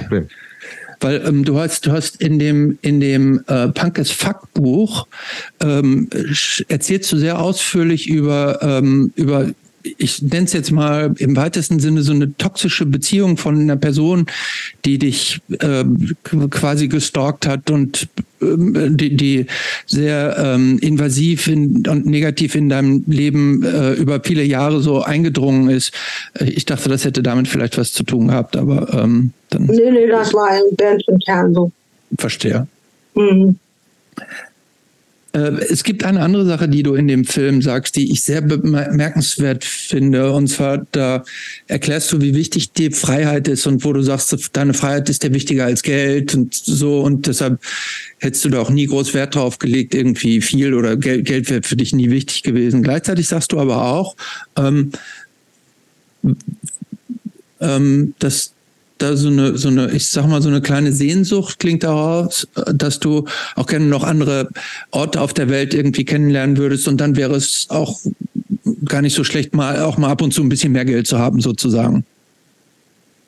Ähm, hast du sowas immer noch so, dass, dass du denkst, irgendwie, hm, es gibt so ein paar Wünsche, die du dir eigentlich gerne erfüllen würdest, aber die an mangelndem, mangelndem Geld so scheitern? Ja, na klar. Ja? Was ja, ist das zum Beispiel? Naja, oh, also speziell, ich habe jetzt kein spezielles Ziel oder ein Land oder irgendwas, aber ähm, ich würde schon noch, also wie ich es auch gesagt hatte, irgendwie mehr von der Welt sehen, mhm. umreisen und dafür braucht man halt viel Kohle eigentlich, ne? Mhm. Ähm, ich meine, ich war ja zweimal in Australien. Das war mega, mega teuer, aber ich wollte da unbedingt hin. Das war ein total geiles Erlebnis, weil ich ja auch alleine da war. Mhm. Jeweils zwei Monate. Also es war eine krasse Erfahrung. Und äh, ich stehe halt auf so Sachen, wenn ich irgendwo bin. Und ich mag da, wenn ich rumlaufe und ich weiß, wo ich bin und einfach weitergehe und gucke, was passiert oder Naturflash, so ist mein Ding und ja, also so eine Sehnsucht habe ich andauernd. Also ich bin ja so, so ein Wasserkind, so ich äh, stehe auf Meer, ne? Also ich bin auch schon happy, wenn ich an einem Tümpel sitze oder an einem kleinen See. Mhm. ich weiß nicht, dann geht bei mir das Herz auf. Ich meine, ich muss irgendwie immer ins Wasser und das Meer ist irgendwie, ich weiß nicht, ich bin da immer happy. Also auch wenn ich traurig bin, bin ich da happy, happy traurig, ich weiß nicht, irgendwie. Vielleicht bist, du so, bist du so eine alleine mit Rucksack Rumreiserin? Ja, eigentlich schon. Also nicht unbedingt, wenn ich jetzt Leute habe oder früher auch öfter mit Leuten verreist. Das ist auch gut, kommt halt auch die Leute an, ne? Aber ich würde jetzt nicht zum Beispiel irgendwo nicht hinfahren, wenn jemand nicht mitkommt. Ich mache das dann auch gerne alleine, weil okay. Da bist du alleine und du musst niemand absprechen, was machen wir heute, sondern ich wache irgendwann auf und ähm, je nachdem, wie es mir geht, mache ich dann Sachen so. Oder auch nicht. Und das finde ich ein geiles Gefühl. Und das wurde, glaube ich, so das Gefühl von Freiheit. Einfach so zu sein, ohne was zu müssen. Mhm. Und das ist ein gutes Gefühl und das ist geil und das ist Luxus. Aber ich würde ich würd gerne mal über dieses, du hast es schon ein paar Mal angesprochen, dieses Buchthema ein bisschen reden. So, ne? Also es ist, du, du sitzt da dran, du hast irgendwie eine, äh, jemanden, der dir beim Lektorat hilft, du guckst gerade irgendwie, du einen Verlag findest und so. Wie, wie wie bist du eigentlich auf die Idee gekommen, das zu machen, dein Leben aufzuschreiben? Naja, also erstmal war das ja gar nicht meine Idee. Ach so, ja, dann erzähl mal. Ah, du, ja, hast, du, machst es ja, ja offensichtlich gerade. Ich habe ja überhaupt keinen Bock darauf gehabt, äh, weil irgendwie ich dachte, jeder Idiot schreibt ein Buch äh, heutzutage, ja. Äh, ich weiß nicht, hier Wolfgang, mein guter Freund hier, der äh, hat den schon öfter erwähnt und meinte immer, ja, äh, schreib doch mal äh, deine Storys auf, so. Dann war noch Nicole da, die meinte, ja, du hast so viel zu sagen, auch das wäre total wichtig für Frauen und Mädchen und so, was du erlebt hast. Das ist total äh, wichtig, dass andere das wissen. Und dann habe ich mir gedacht, naja gut, vielleicht ist das ja nicht so eine schlechte Idee, äh, aufzuschreiben, wenn es anderen auch irgendwie hilft oder so, wie ich ja auch aus ähm, Gesprächen so mitgekriegt habe. Ja, und dann habe ich gedacht, na gut, dann schreibe ich halt auch ein Buch. Mhm. Also, und dann war es klar, dann habe ich angefangen. Dann war Corona. Dann war ich aber, muss ich äh, leider zu meiner Schande gestehen, gar nicht so ähm, kreativ und aktiv wie so manche andere Bands oder so, die in der Zeit die Zeit genutzt haben, um das zu machen, weil man nicht raus kann. Ich war völlig paralysiert und habe eigentlich gar nichts gemacht. Ich weiß auch nicht, warum. Irgendwie äh, war ich irgendwie voll Banane, ja. So, jedenfalls habe ich dann nach der Pause dann weitergeschrieben und dachte mir, okay, ich schreibe jetzt ein Buch. Warum nicht? Und wie, wie, wie gehst du das technisch an? Sagst, sagst, hast, machst du das auch richtig so? Sagst du, okay, morgens von acht bis zwölf schreibe ich oder sowas? Oder immer schreibst nee. du immer dann, wenn du gerade. Nein, natürlich nicht. Das kann ja machen. Ich kann auch keinen Text schreiben und sagen, ich schreibe jetzt einen Text. Also äh, ich brauche ein Feeling. Äh, äh also äh, nee, ich habe da jetzt keinen Zeitrahmen. Ich äh, habe ein Gefühl und denke, jetzt, ich habe manchmal, wenn ich im Bus sitze zum Beispiel und im Bus rumfahre oder so, boah, jetzt habe ich die mega geilste Idee oder so. Wenn ich zu Hause bin, ist es eigentlich weg. Nach mir so, wenn ich so ein Gefühl habe, dann schreibe ich meistens morgens. Ich wache um fünf auf oder so um sechs, je nach äh, äh Winterzeit, wollte ich gerade sagen, je nach, wenn das hell ist. Ne? Und ähm, ich schreibe dann Brainstorming. Raus. Einfach raus, dann lege ich es weg und dann mache ich meine Sache. Und ähm, äh, nee, ich plane sowas nicht. Also jetzt die Sachen, ich habe ja alles schon geschrieben. Äh, die Sachen, die geschrieben sind. Wie viel, äh, was heißt denn alles? Wie viel ist denn das? So in Seiten, kannst du das sagen? Also im Moment habe ich das Gefühl, äh, von dem, weil ich habe jetzt, wir haben den, also ich und Jerry, wir mhm. überarbeiten das jetzt, ne? Also muss das ja lektorisch überarbeiten, mhm. ich auch nicht. Jedenfalls, also ähm, mit den Einfügungen, ich glaube, das ist wichtig, das ist wichtig, das ist wichtig. Ich glaube, es wird vielleicht dicker wie die Bibel werden, ich weiß nicht. vielleicht wird es auch die neue Bibel. kann, kann ja nur besser werden, ehrlich gesagt. ja, vielleicht auch nicht mal. nee. Gut, dann würde ich nochmal tatsächlich, also äh, weil wir ja so ein bisschen auch ähm, im, im Vorfeld äh, Christopher gesagt hat, ist also jemand, der 40 Jahre so aktiv irgendwie auch dabei ist ähm, und, und auch, ja, also da ändert sich ja nicht nur die Welt, ne, sondern auch die, die Szene ändert sich ja so und ähm, du bist ja eine Person, die schon immer äh, sehr stark, so hast du auch gesagt, irgendwie so ähm, gegen Sexismus gekämpft hat und gegen so nervige Machos und so.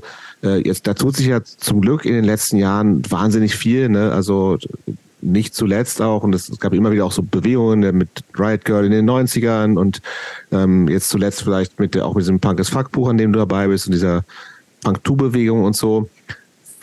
Wie sie, siehst du eigentlich wo siehst du eigentlich die, die Sachen, die besser, was ist besser geworden? Was ist besser als in den 80ern und 90ern? Jetzt 2023? Eigentlich nichts. Nee, findest du nicht? Naja, die Leute reden mehr drüber, aber die Probleme sind dieselben und es mhm. wird, die Probleme werden nach wie vor nicht behoben. Es wird halt mehr geredet, aber im Endeffekt ähm, werden nicht so viele Konsequenzen gezogen. Also der Unterschied zu den 80ern jetzt ist eigentlich damals, dass es, wenn es Probleme gab, mit zum Beispiel äh, beim Konzert oder irgendwie was auf der Straße, äh, das wurde sofort gelöst und zwar Mensch zu Mensch, zack, zack, manchmal Buffereien und so weiter. Jetzt wird viel gelabert und viel hier äh, Internet und äh, digital da gearbeitet. Aber ich glaube, dass viele Leute sich vielleicht damit jetzt ähm, auseinandersetzen, was ja auch junge Leute sind, die aber gar nicht wissen, wie es früher war. Also im Endeffekt würde ich mal sagen, dass ähm, die ganze Sache mit dem Sexismus mehr jetzt in aller Munde ist, aber äh, die, wie soll ich sagen, es ist, es ist nicht besser. Mhm. Also, weil es gibt so viele Hasserleute, die man halt mehr, mit, mehr mitkriegt durch die äh, Internetwelt. Ne? Also mich erstaunt ja eher, wie viele Leute sich darüber aufregen, wenn jetzt Frauen äh, sagen, hier äh, äh, Sachen erzählen, die passiert sind, was sie scheiße finden. Das war schon immer so und das war schon immer scheiße. Warum gibt es dann immer noch Männer, die das so anzeigt. Ich kann es überhaupt nicht nachvollziehen. Warum sagen die nicht, ja, das ist auch scheiße mhm. und äh, sollen wir uns mal ändern oder was? Also ich sehe da jetzt äh, insgesamt nicht viel Unterschied und global schon gar nicht. Also ich meine, guck dir an, was in anderen Ländern abgeht. Also ja, hm. es ist gut darüber zu reden, aber es muss dann auch irgendwas passieren, wisst ihr? Also es mhm. passiert auch was, aber äh, ich bin ja so ein ungeduldiger Mensch, deshalb glaube ich, äh, ist vielleicht. Ja, deswegen dachte ich ja so mit so einem Rückblick auf 20 Jahre, also ich hätte, hätte also bei mir würde der ein bisschen, aber klar, hab ich hab, bin hab eine andere Perspektive, so, ne? Ich wäre ja radikal. Und das mhm. heutzutage ist immer so, ja, laber, laber, laber, laber. Mhm. Weißt du, so, also das ist nicht so mein, meine Art, so, weißt du? Mhm. Aber es stimmt ja auch, als guck mal, wenn man, wenn man sich an, ansieht, äh, was die Ronja, ähm, wie viele Shitstorms die aushalten muss, mhm. wenn sie ja. sich kritisch zu diesen Themen äußert. Klar, ja. da gibt's da gibt's immer noch wahnsinnig viele Typen wie du und ich sozusagen, ähm, mhm. die damit nicht umgehen können und äh, damit auch nicht hinterm Berg halten, sondern das ganz offen, äh, das finde ich eigentlich noch am erstaunlichsten, wie schamlos äh, da äh, zum Teil dann so gegengeschossen wird. Ne? Ja, aber ich glaube, das ist einfach so, was sie ja selber auch gesagt hat, dass sich alle trauen, weil das ja im Internet ist, so mhm. anonymmäßig besser. Da mhm. kann man mal so Leute beleidigen und tralala und so, weil wenn man sich dann gegenübersteht, dann trauen sie sich vielleicht nicht, ne? Mhm. Also wisst ihr, aber dann, ich meine, das ufert ja auch aus, so, weißt du, die hat ja sogar Morddrohungen gekriegt und das so. Ist absurd, ja, ja. Mhm. Und die Sachen mit hier Fotze, Fotze und so, kriege ich ja selber. Aber dann ist immer, wenn jemand Fotze mir sagt und mir gegenübersteht, ist eine andere Sache, als wenn ich das lese. Und mhm. da das ganze Ding jetzt so digital ist, ist die Sache so kompliziert. Also das ist auch überhaupt nicht meine Welt. Ich finde das völlig komisch. Aber was die Ronja macht, äh, ich finde das total gut. Äh, also ich meine auch, äh, ich bin jetzt nicht immer 100 Prozent ihrer Meinung. Ne? Ja darum, ja, ja. Aber, ne? aber also, darum geht es aber gar nicht. Weißt, es gibt und äh, sie hat ja recht mit dem, was sie sagt. Ne? Auch wenn das aus ihrer Sache ist, die ich nicht so hundertprozentig dann äh, selber äh, bestätigen kann. Aber trotzdem, es ist gut, was sie macht. Und dass Leute dann äh, sich so äußern und dann irgendwie sie bedrohen und beleidigen, also ich weiß nicht. Also ich meine, ich hatte auch schon so Sachen, wie ähm, zum Beispiel, ähm, die ich aber selber nicht mitgekriegt habe. Mir ist gerade eingefallen, dass wir auf dem Force Attack gespielt hatten mit Scattergun mal und meine gute Freundin Eddie, äh, die mir hinterher erst einen Tag später, glücklicherweise, sonst hätte ich vielleicht auch noch gehabt, wir haben gespielt, das Konzert war grandios, also wir waren grandios, Publikum war grandios und dann haben wir haben so einen Song, der heißt Skinned Alive, mhm. über Tiere, also wenn man die äh, lebendig häutet, ne? Mhm. Und sie meinte dann, ja, daneben standen so besoffene Punker, so Typen und die meinen, ja, die Olle, die wollen wir auch mal lebendig häuten und so. Und dann dachte ich, was sind das für Leute? Was haben die denn im Kopf? Sind die bescheuert oder was? Da, wo ich mir denke, sag das doch mal zu mir, wenn du mir mhm. gegenüber bist, ne? Ja, ist ja nie passiert. Aber deshalb habe ich auch manchmal gedacht, ich möchte wirklich eigentlich nicht wissen, was so manche Typen von mir denken. Mhm. Oder auch als Kreuzberg-Klüngel. Ich bin ja so früher schon immer als Emanz aus Kreuzberg verschwiegen gewesen und ich habe immer gedacht, das ist doch ein Kompliment, das ist doch super. Mhm. Dankeschön, ja. Wisst ihr? Also mhm. ich habe keine Angst vor Männern, auch wenn die 20 Meter groß sind, wisst ihr?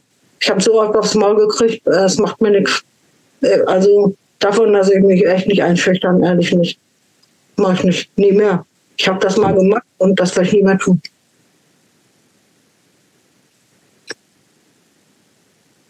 Mhm. Würdest du sagen, also inwieweit vergiftet das dein, deine Sichtweise auf Männer allgemein? Gar nicht. Gar nicht. Ich habe ganz viele Freunde. Ich liebe meine Freunde, meine Männerfreunde, genauso wie meine Frauenfreunde. Also ich habe keinen Männerhass äh, insgesamt oder so. Ich hasse Männer, die Arschlöcher sind. Ganz einfach. Mhm. Das macht Sinn. Ähm,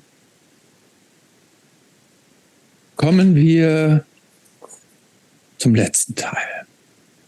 Ähm, wir haben es in der Einleitung schon gesagt, ähm, Thema, wie ist das eigentlich mit dem Älterwerden im Punk? Empfindest du das als leicht oder manchmal auch als beschwerlich, dass praktisch diese Ideale und diese Sichtweise und diesen Freiheitsdrang über die Jahre auch im Älterwerden so beizubehalten?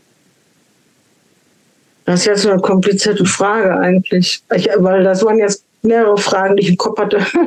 Also ich selber ja. Ne, persönlich äh, finde das Älterwerden sehr anstrengend, weil mein Körper nicht so ist, wie ich es will. Mhm. Also so, ne?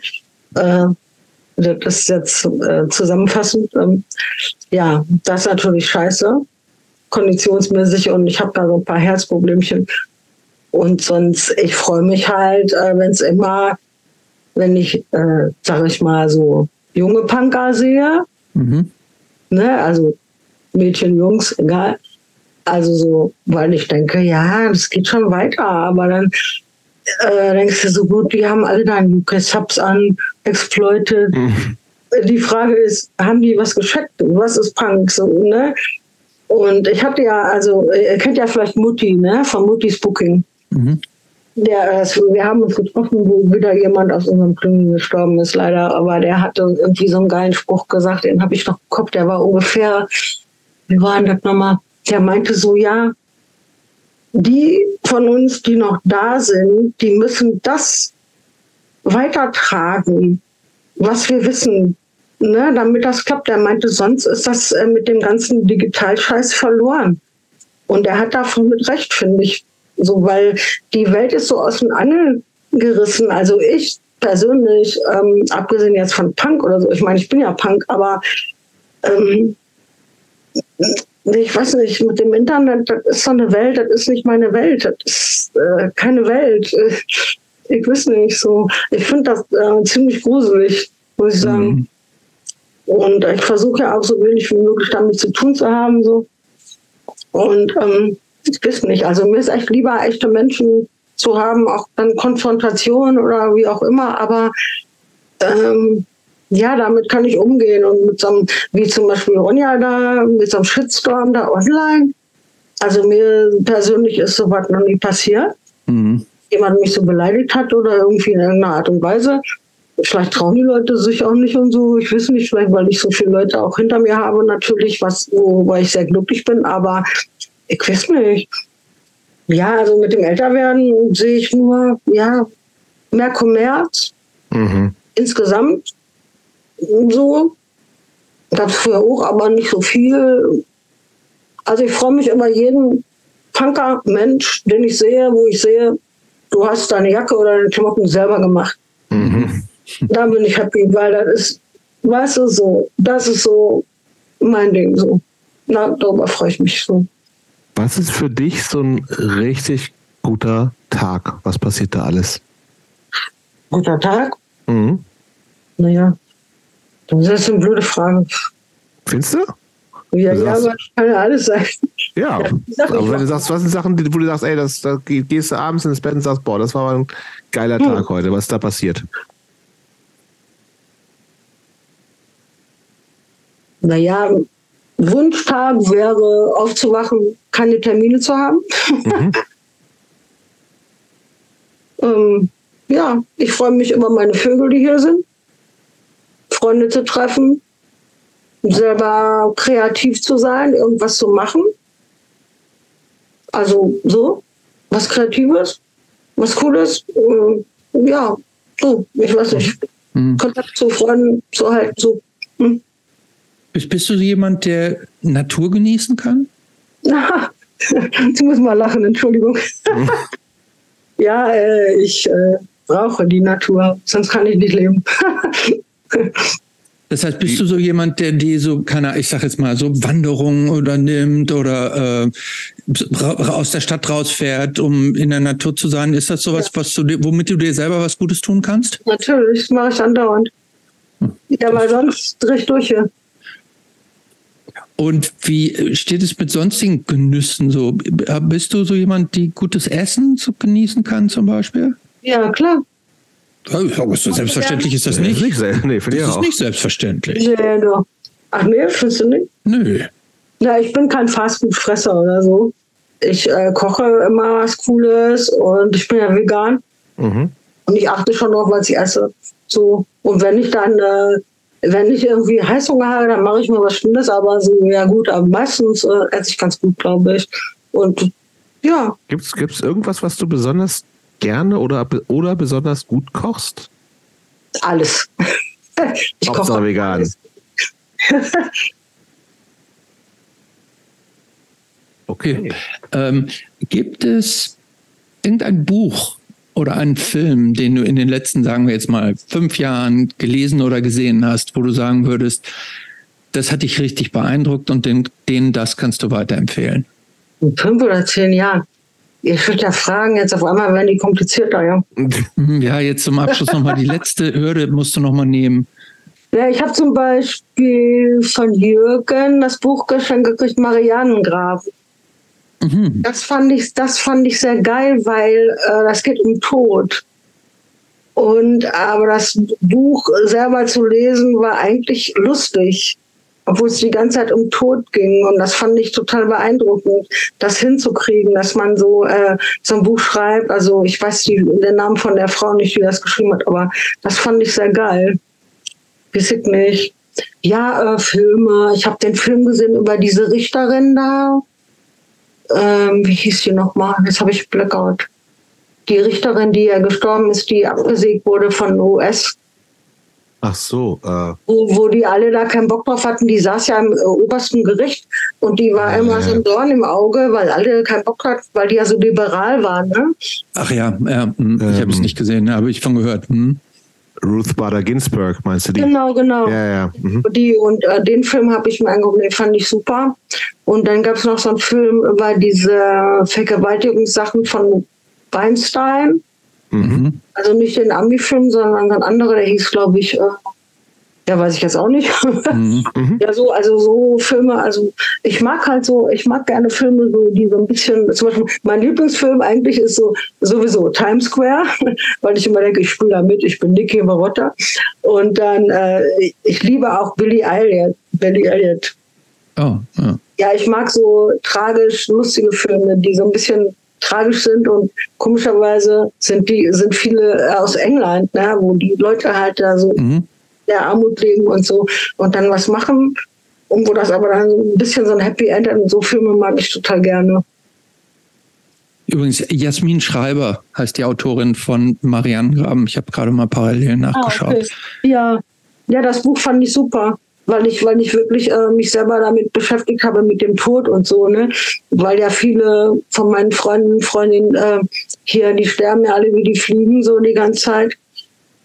Immer alle paar Monate ist jemand tot aus Kreuzberg von Leuten, die ich kenne und äh, es ist sehr belastend.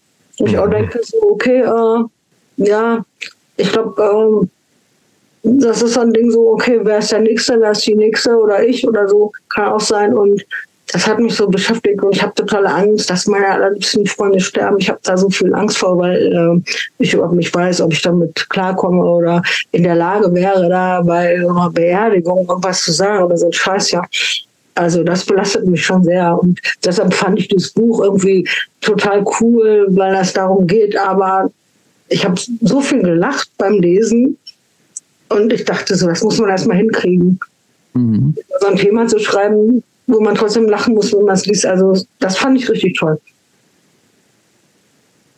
Ja. Du, du bist im Ruhrgebiet ja aufgewachsen. Das ist eine ganz spezielle Gegend ja. Ähm, steckt noch irgendwas so vom Ruhrgebiet in dir? Kannst du sagen, das ist, das ist so ein, so ein Ruhrgebiet-Spirit, der nie verloren gegangen ist? Naja, ich glaube, Ruhrgebietskinder haben immer große Fresse und das habe ich ja nie verlernt. Also so, ja, ich bin so aufgewachsen. Ich äh, bin aufgewachsen, meine Mutter hat mich so erzogen, lass dir nichts gefallen. Wenn mich jemand da genervt hat als Kind, hau zurück und so.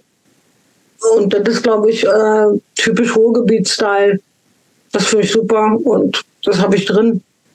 Äh, apropos Haut zurück, äh, ich habe äh, täusche ich mich oder habe ich irgendwo gelesen, dass du äh, auch irgendwann mal in so eine äh, Kampfsporttruppe so eingestiegen bist? Ja, ich. Äh, Was war das?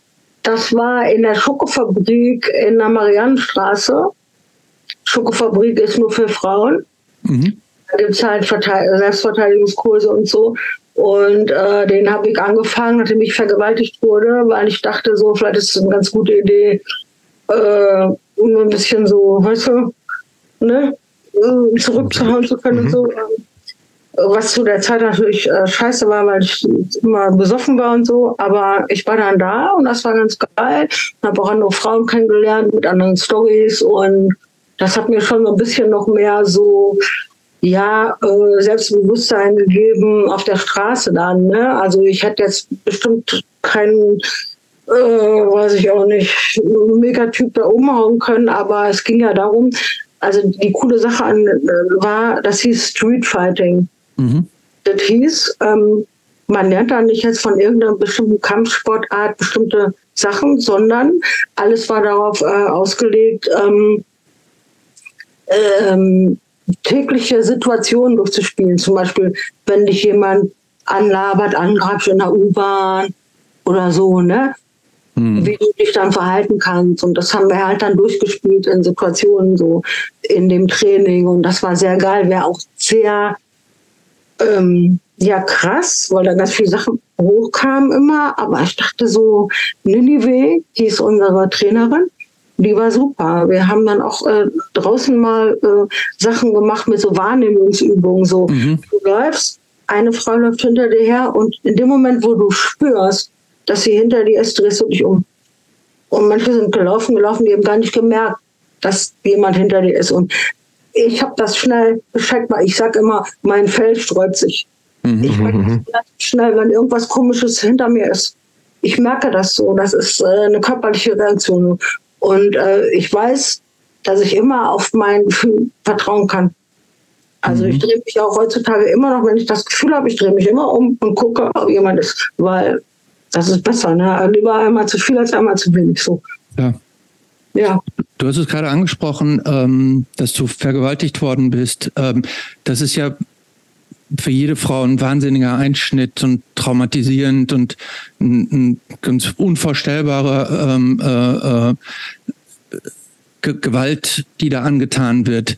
Äh, war dieses und auch etwas, wo man nicht so leicht, was man nicht einfach so abschütteln kann, sondern was was bleibt für eine Weile und wo jeder so einen Weg rausfinden muss, damit das irgendwie so wieder sich selber wieder ins Lot zu bringen. Würdest du, würdest du sagen, so dieses Kampfsport machen, sich verteidigen können, das war ein wichtiger Schritt dafür, dir wieder so Kraft zu geben? Und würdest denn, es gibt, glaube ich, viele Frauen, Mädchen, die auch sowas erleben und ähm, vielleicht gar nicht drüber sprechen, ähm, vielleicht dann auch sehr einsam sind und unsicher sind, wie sie mit der Situation umgehen sollen, wie sie sich selber wieder auf die Spur bringen können.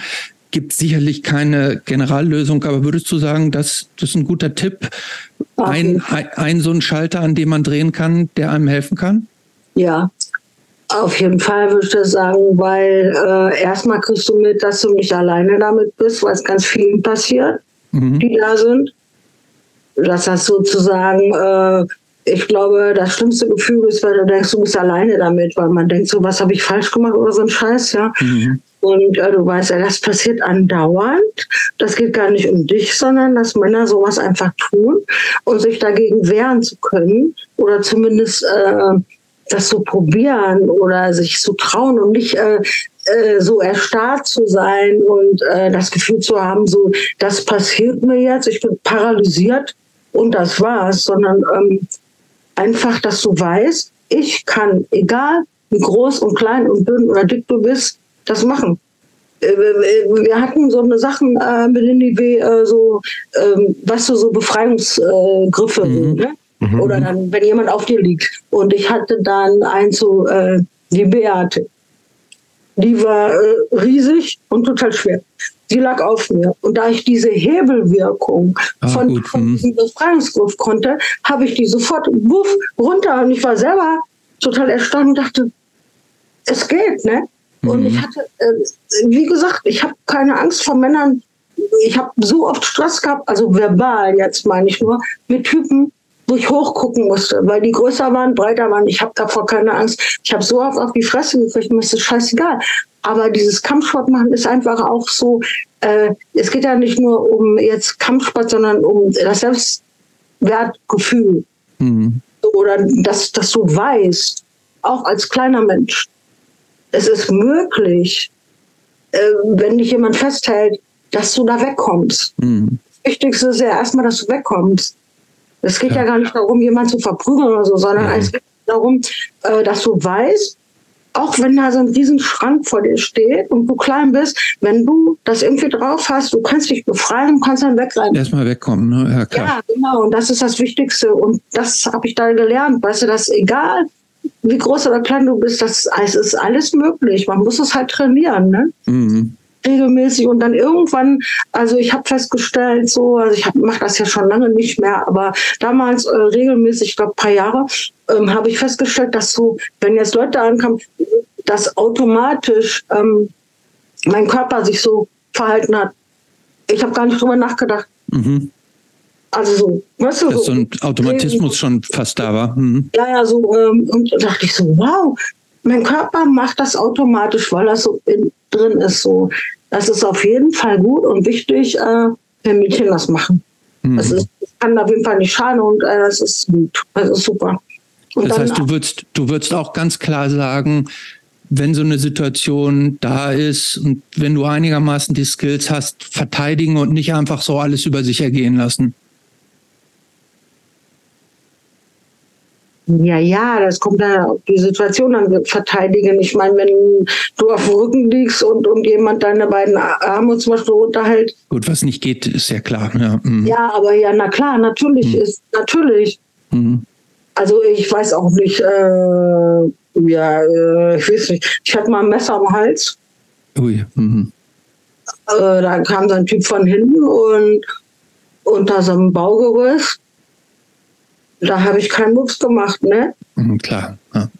Also so, ich meine, da wüsste ich auch nicht oh, jetzt, was du da machen kannst, aber glücklicherweise war dann ein Typ auf einer Straße, der da irgendwie da ankam und rumgelabert hat und dann ist er abgehauen. Aber so, ich meine, wenn jetzt jemand ankommt und irgendwie Stress anfängt oder dich anfasst und so, es gibt halt einfach, weißt du, wenn hier einfach so Typen ankommen und dich zum Beispiel an Arm fassen, mhm so äh, überhaupt, was soll das? Und dann, es gibt halt so, weißt du, so Bewegung, dann, mhm. dann bist du denn los, ja. Und wir haben ja nicht nur äh, körperliche Sachen gelernt, sondern auch verbal. Wir haben dann so, so Sachen gemacht, so wie zum Beispiel, wir sind, man sitzt in der U-Bahn. Wichtig ist immer laut zu sein. Laut, mhm. laut zu sein. Einfach zu sagen, äh, du willst das nicht, damit andere das mitkriegen. Ob mhm. das klappt in heutiger Zeit, äh, äh, ich weiß nicht, vielleicht äh, passiert noch was und alle gucken weg, aber äh, nichts zu sagen und zu erstarren ist jedenfalls das Schlimmste, was jemand machen kann. Das ist scheiße. Mhm. Also ich würde allen empfehlen, auf jeden Fall immer sofort Gegenwehr und was zu sagen. Mhm. Das ist, doch ein guter, ist doch ein guter, finde ich ein guter Tipp irgendwie so. Ähm. Ja, es gibt ja kein Patentrezept. Nee, so. genau. Das ist ja die Scheiße. Aber jetzt so zu tun, so, du fühlst dich belagert und du machst nichts und sitzt da alleine rum, das ist scheiße. Ähm, körperlich einfach, hey, ich will meinen Freiraum, fassen die mich an. Und das zu sagen, das, das ist äh, sehr wichtig, mhm. damit andere das mitkriegen. Ob die dann reagieren und so, ja nicht, aber wenn du nichts machst, dann kann ja keiner reagieren. Klar. Ja, ja. Mhm. Ja, wichtiger Hinweis, finde ich. Ähm, Jobs, letzte Frage? Würde ich auch fast denken. Mhm. Und zwar ist das letzte, Patty, wieder eine ähm, Standardfrage. Und die lautet, was würde die, ich überlege jetzt gerade mal, na sagen wir ruhig mal, 16-jährige Patty, gerade frisch von USA zurück. Was würde die denken, wenn die Patty 2023 sehen und treffen würde? ich glaube, ich würde erstmal lachen und würde mir denken, wie habe ich es dann bis dahin geschafft? ja, ohne Scheiß. und, und wenn die der Patty zweite Gedanke? Ah ja, der zweite Gedanke. Der zweite Gedanke? Mhm. Ich habe keinen zweiten Gedanken.